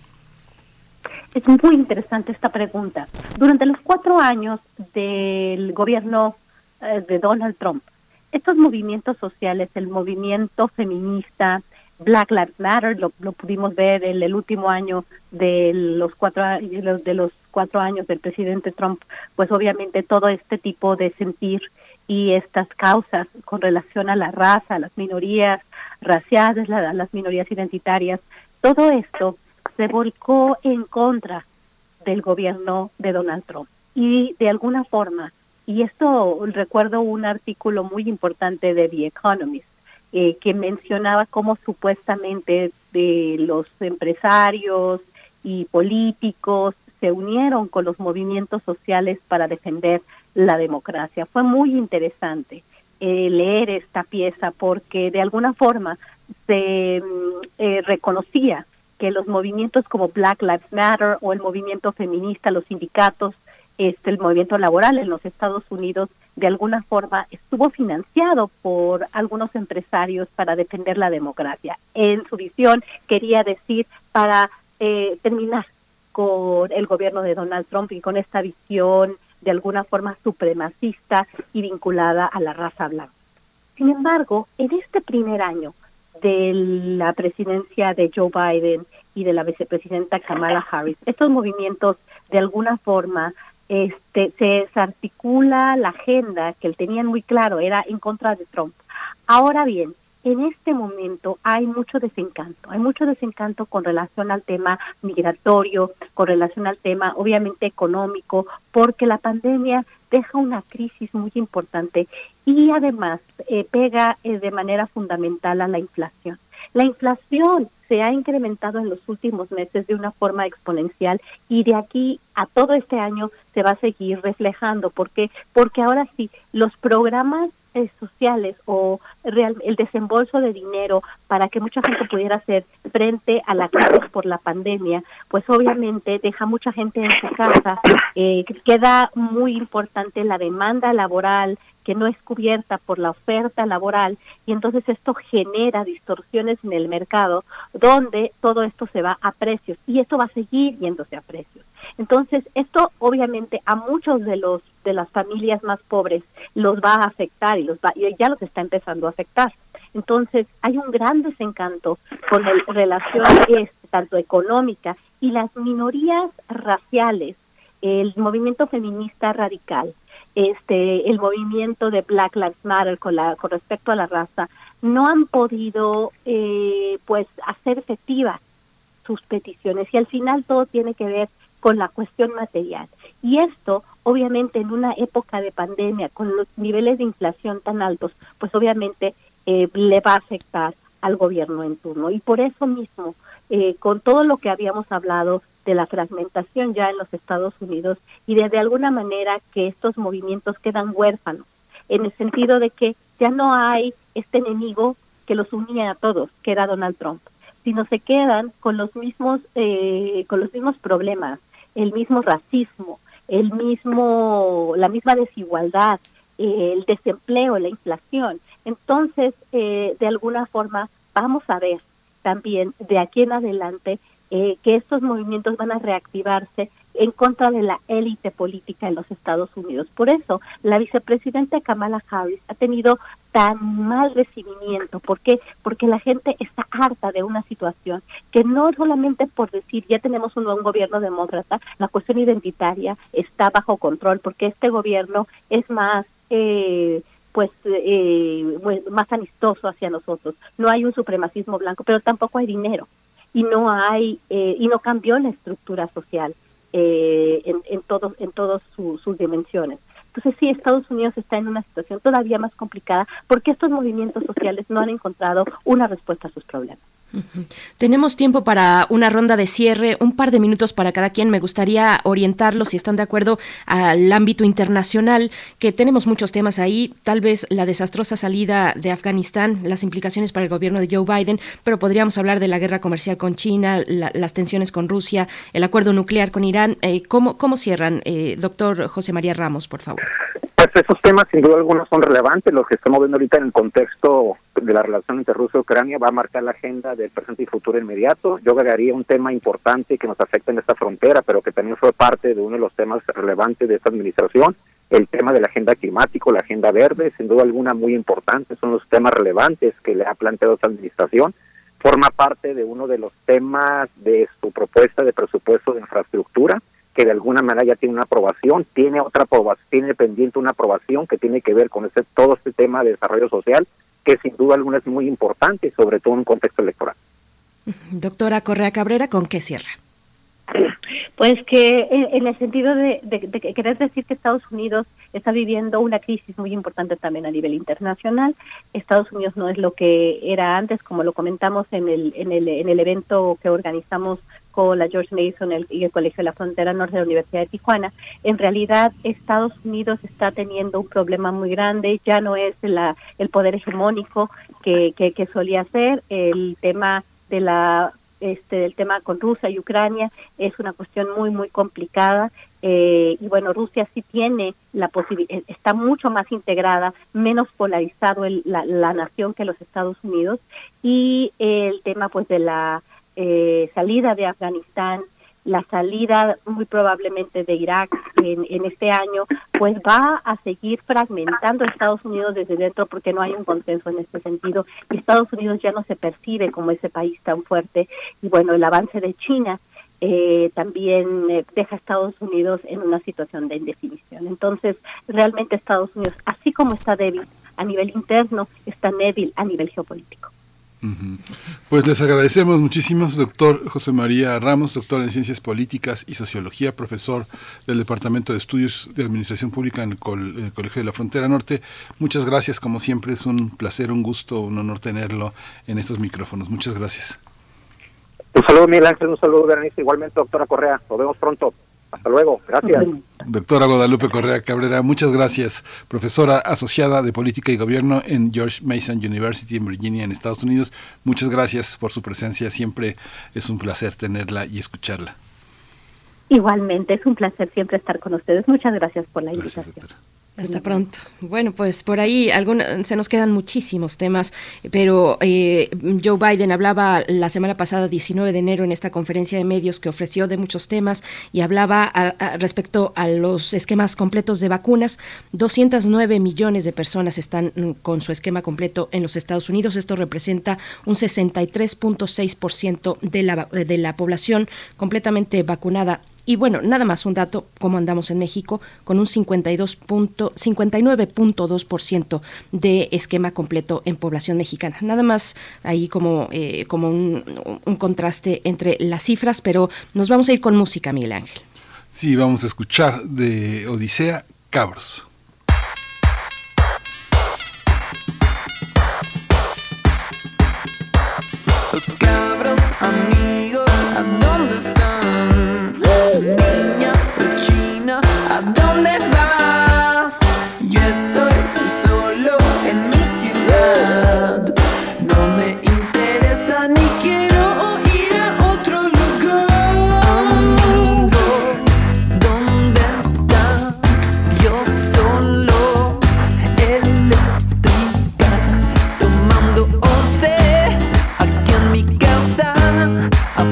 Apocalipsis las cosas cambian.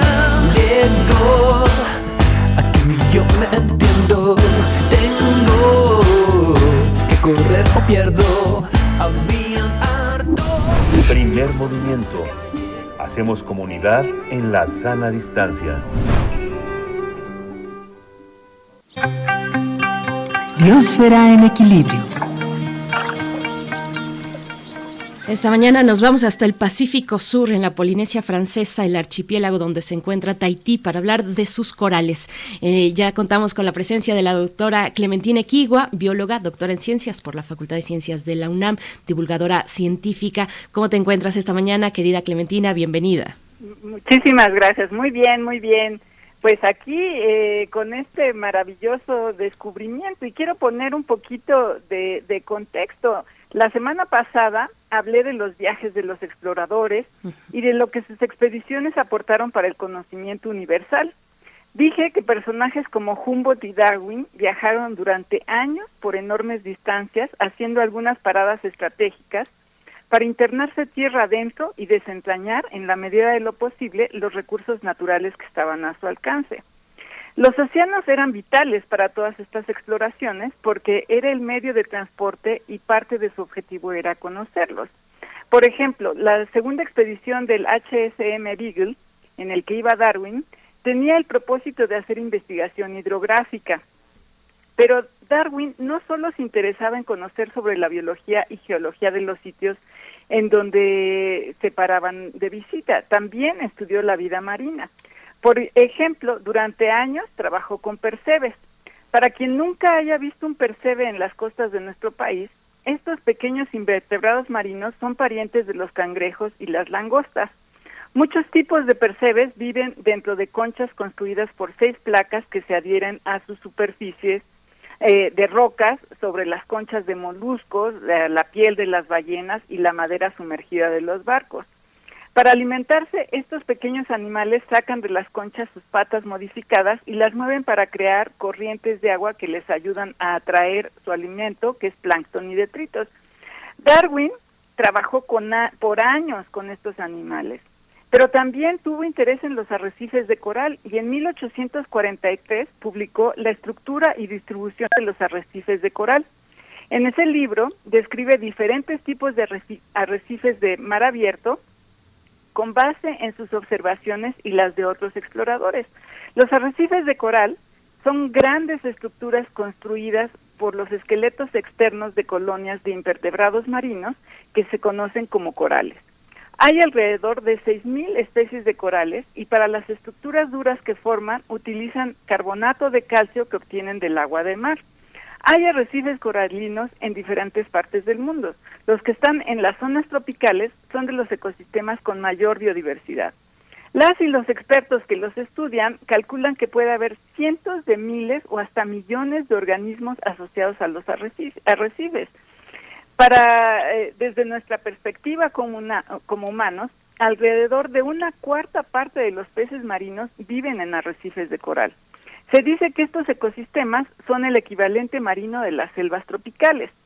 La mayoría de los arrecifes están en la región del Indo-Pacífico, pero México comparte con Belice una de las barreras de coral más largas del mundo. Hasta hace relativamente poco, se pensaba que los corales tropicales solo crecían a menos de 25 metros de profundidad.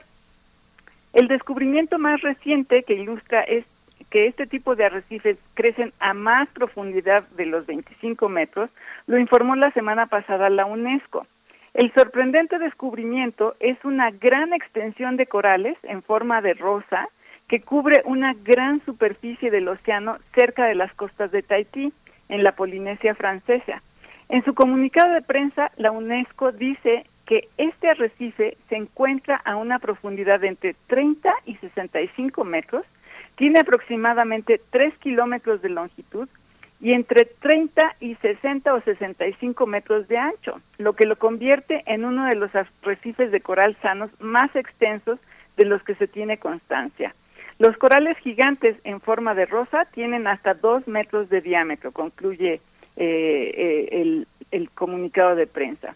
Y aunque el ser humano desde siempre se ha sumergido en el océano para obtener alimentos, el conocerlo mejor ha dependido del desarrollo de tecnologías que le permiten a las personas sumergirse de manera segura.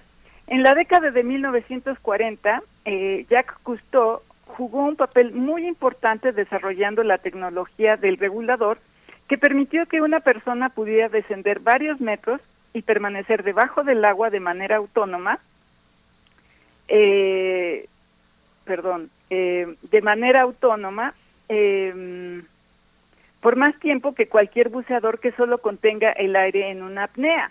Estos equipos, conocidos pomposamente como escafandras autónomas, han mejorado y los investigadores que trabajan en el recién descubierto arrecife de Tahití pudieron estar sumergidos observando y tomando muestras de corales por más tiempo de lo que se acostumbra a esas profundidades. Reportan haber estado debajo del agua a más de 30 metros por un total de 200 horas. De esta manera pudieron tomar muestras de los organismos, medir su tamaño y documentar de diversas maneras su hermoso descubrimiento. Las expediciones ah, siempre han sido costosas. Humboldt, por ejemplo, gastó gran parte de su herencia en sus viajes por las Américas. Darwin también invirtió parte de su dinero personal para su viaje en el Beagle. Eh, hoy dependemos de recursos que vienen de otras fuentes y tristemente veo hoy en el periódico que yo leo que el presupuesto de ciencia y tecnología en nuestro país ha disminuido en los últimos años.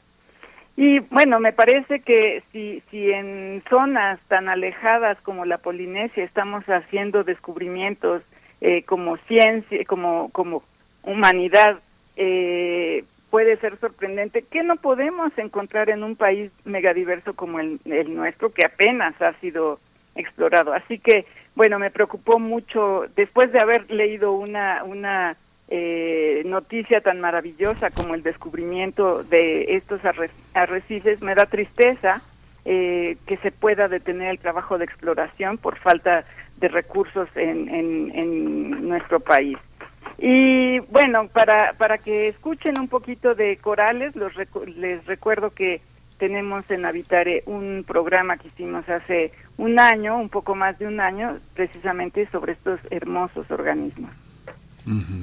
Fíjate, Clementina, que eh, hace, hace años el gobierno de Belice, que es el segundo, la segunda eh, lugar de arrecifes más grande del mundo, detuvo la exploración petrolera. Digo, yo tengo muchos años sin ir a Belice, pero en Belice se podía comer eh, en la mañana, desayunar langosta con huevos revueltos, o sea, y justamente la gente se metía, ah, no respetaba el ciclo vital de las langostas, ah, pisaba y eh, destruía el arrecife que los colores que tenías iban tornándose al gris, que era muy impresionante, sobre todo los callos. Había un callo especial para el turismo extranjero que era San Pedro, creo que San, creo que San Pedro ese callo, pero pues todas las fiestas con calipso, reggae, este soca y eh, pisando nidos de, de ecosistemas en la playa. Hay una parte que tiene que ver con este desarrollo del turismo. Los gobiernos detienen la, este, el tema de energéticos y la explotación petrolera, pero hay una parte que justamente la miseria lleva a eso. Pasa en Jamaica, en Kingston, también en la parte de las costas es así. Pasa lo mismo también en Haití, ¿no? Es, es, es una parte en que tiene que ver con la miseria, la miseria y la pobreza de la sociedad que lleva a pescadores a, a romper todas las reglas de su futuro, ¿no? Exactamente, y, bueno, ahora se sabe que, que todos estos corales son muy sensibles a, al pisoteo, a que la gente, eh, a la basura. Eh, por ejemplo, en nuestro país ha sido muy dañino este transporte de arena a, a, las costas en donde está Cancún, ¿no? Que se ha ido perdiendo la arena.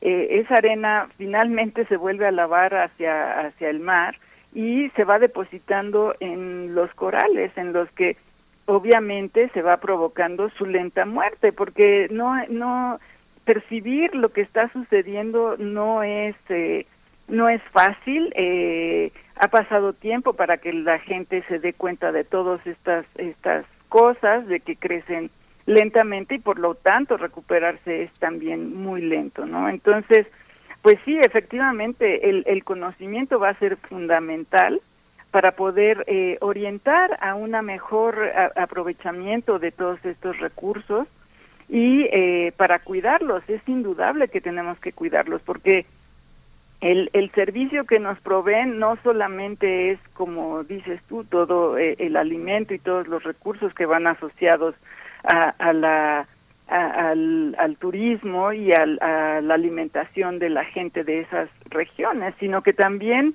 dan el servicio de detener el oleaje y hacerlo eh, mucho más seguro, digamos, para los habitantes de la costa.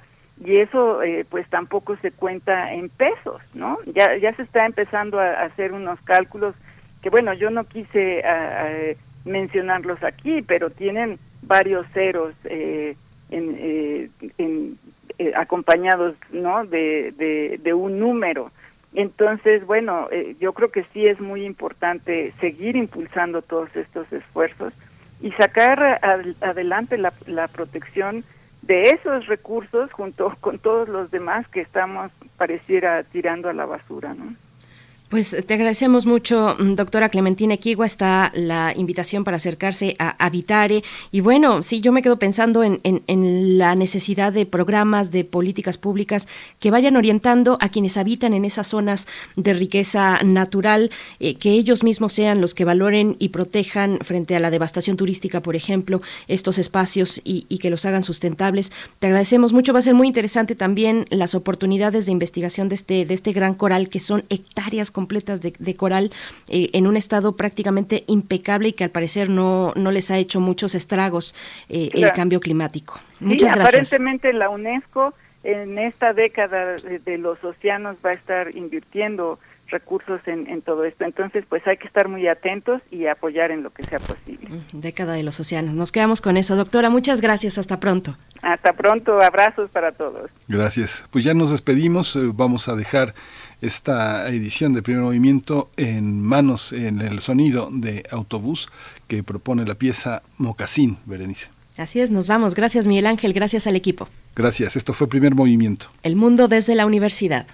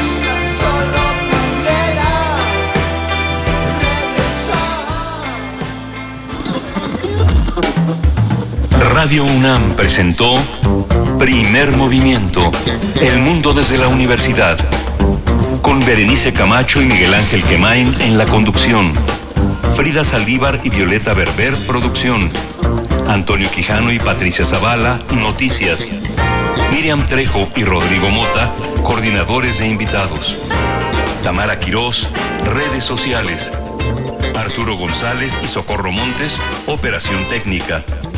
Servicio Social, Lisette Pérez e Iván Chavarría. Locución, Tessa Uribe y Juan Stack. Quédate en sintonía con Radio UNAM. Experiencia sonora.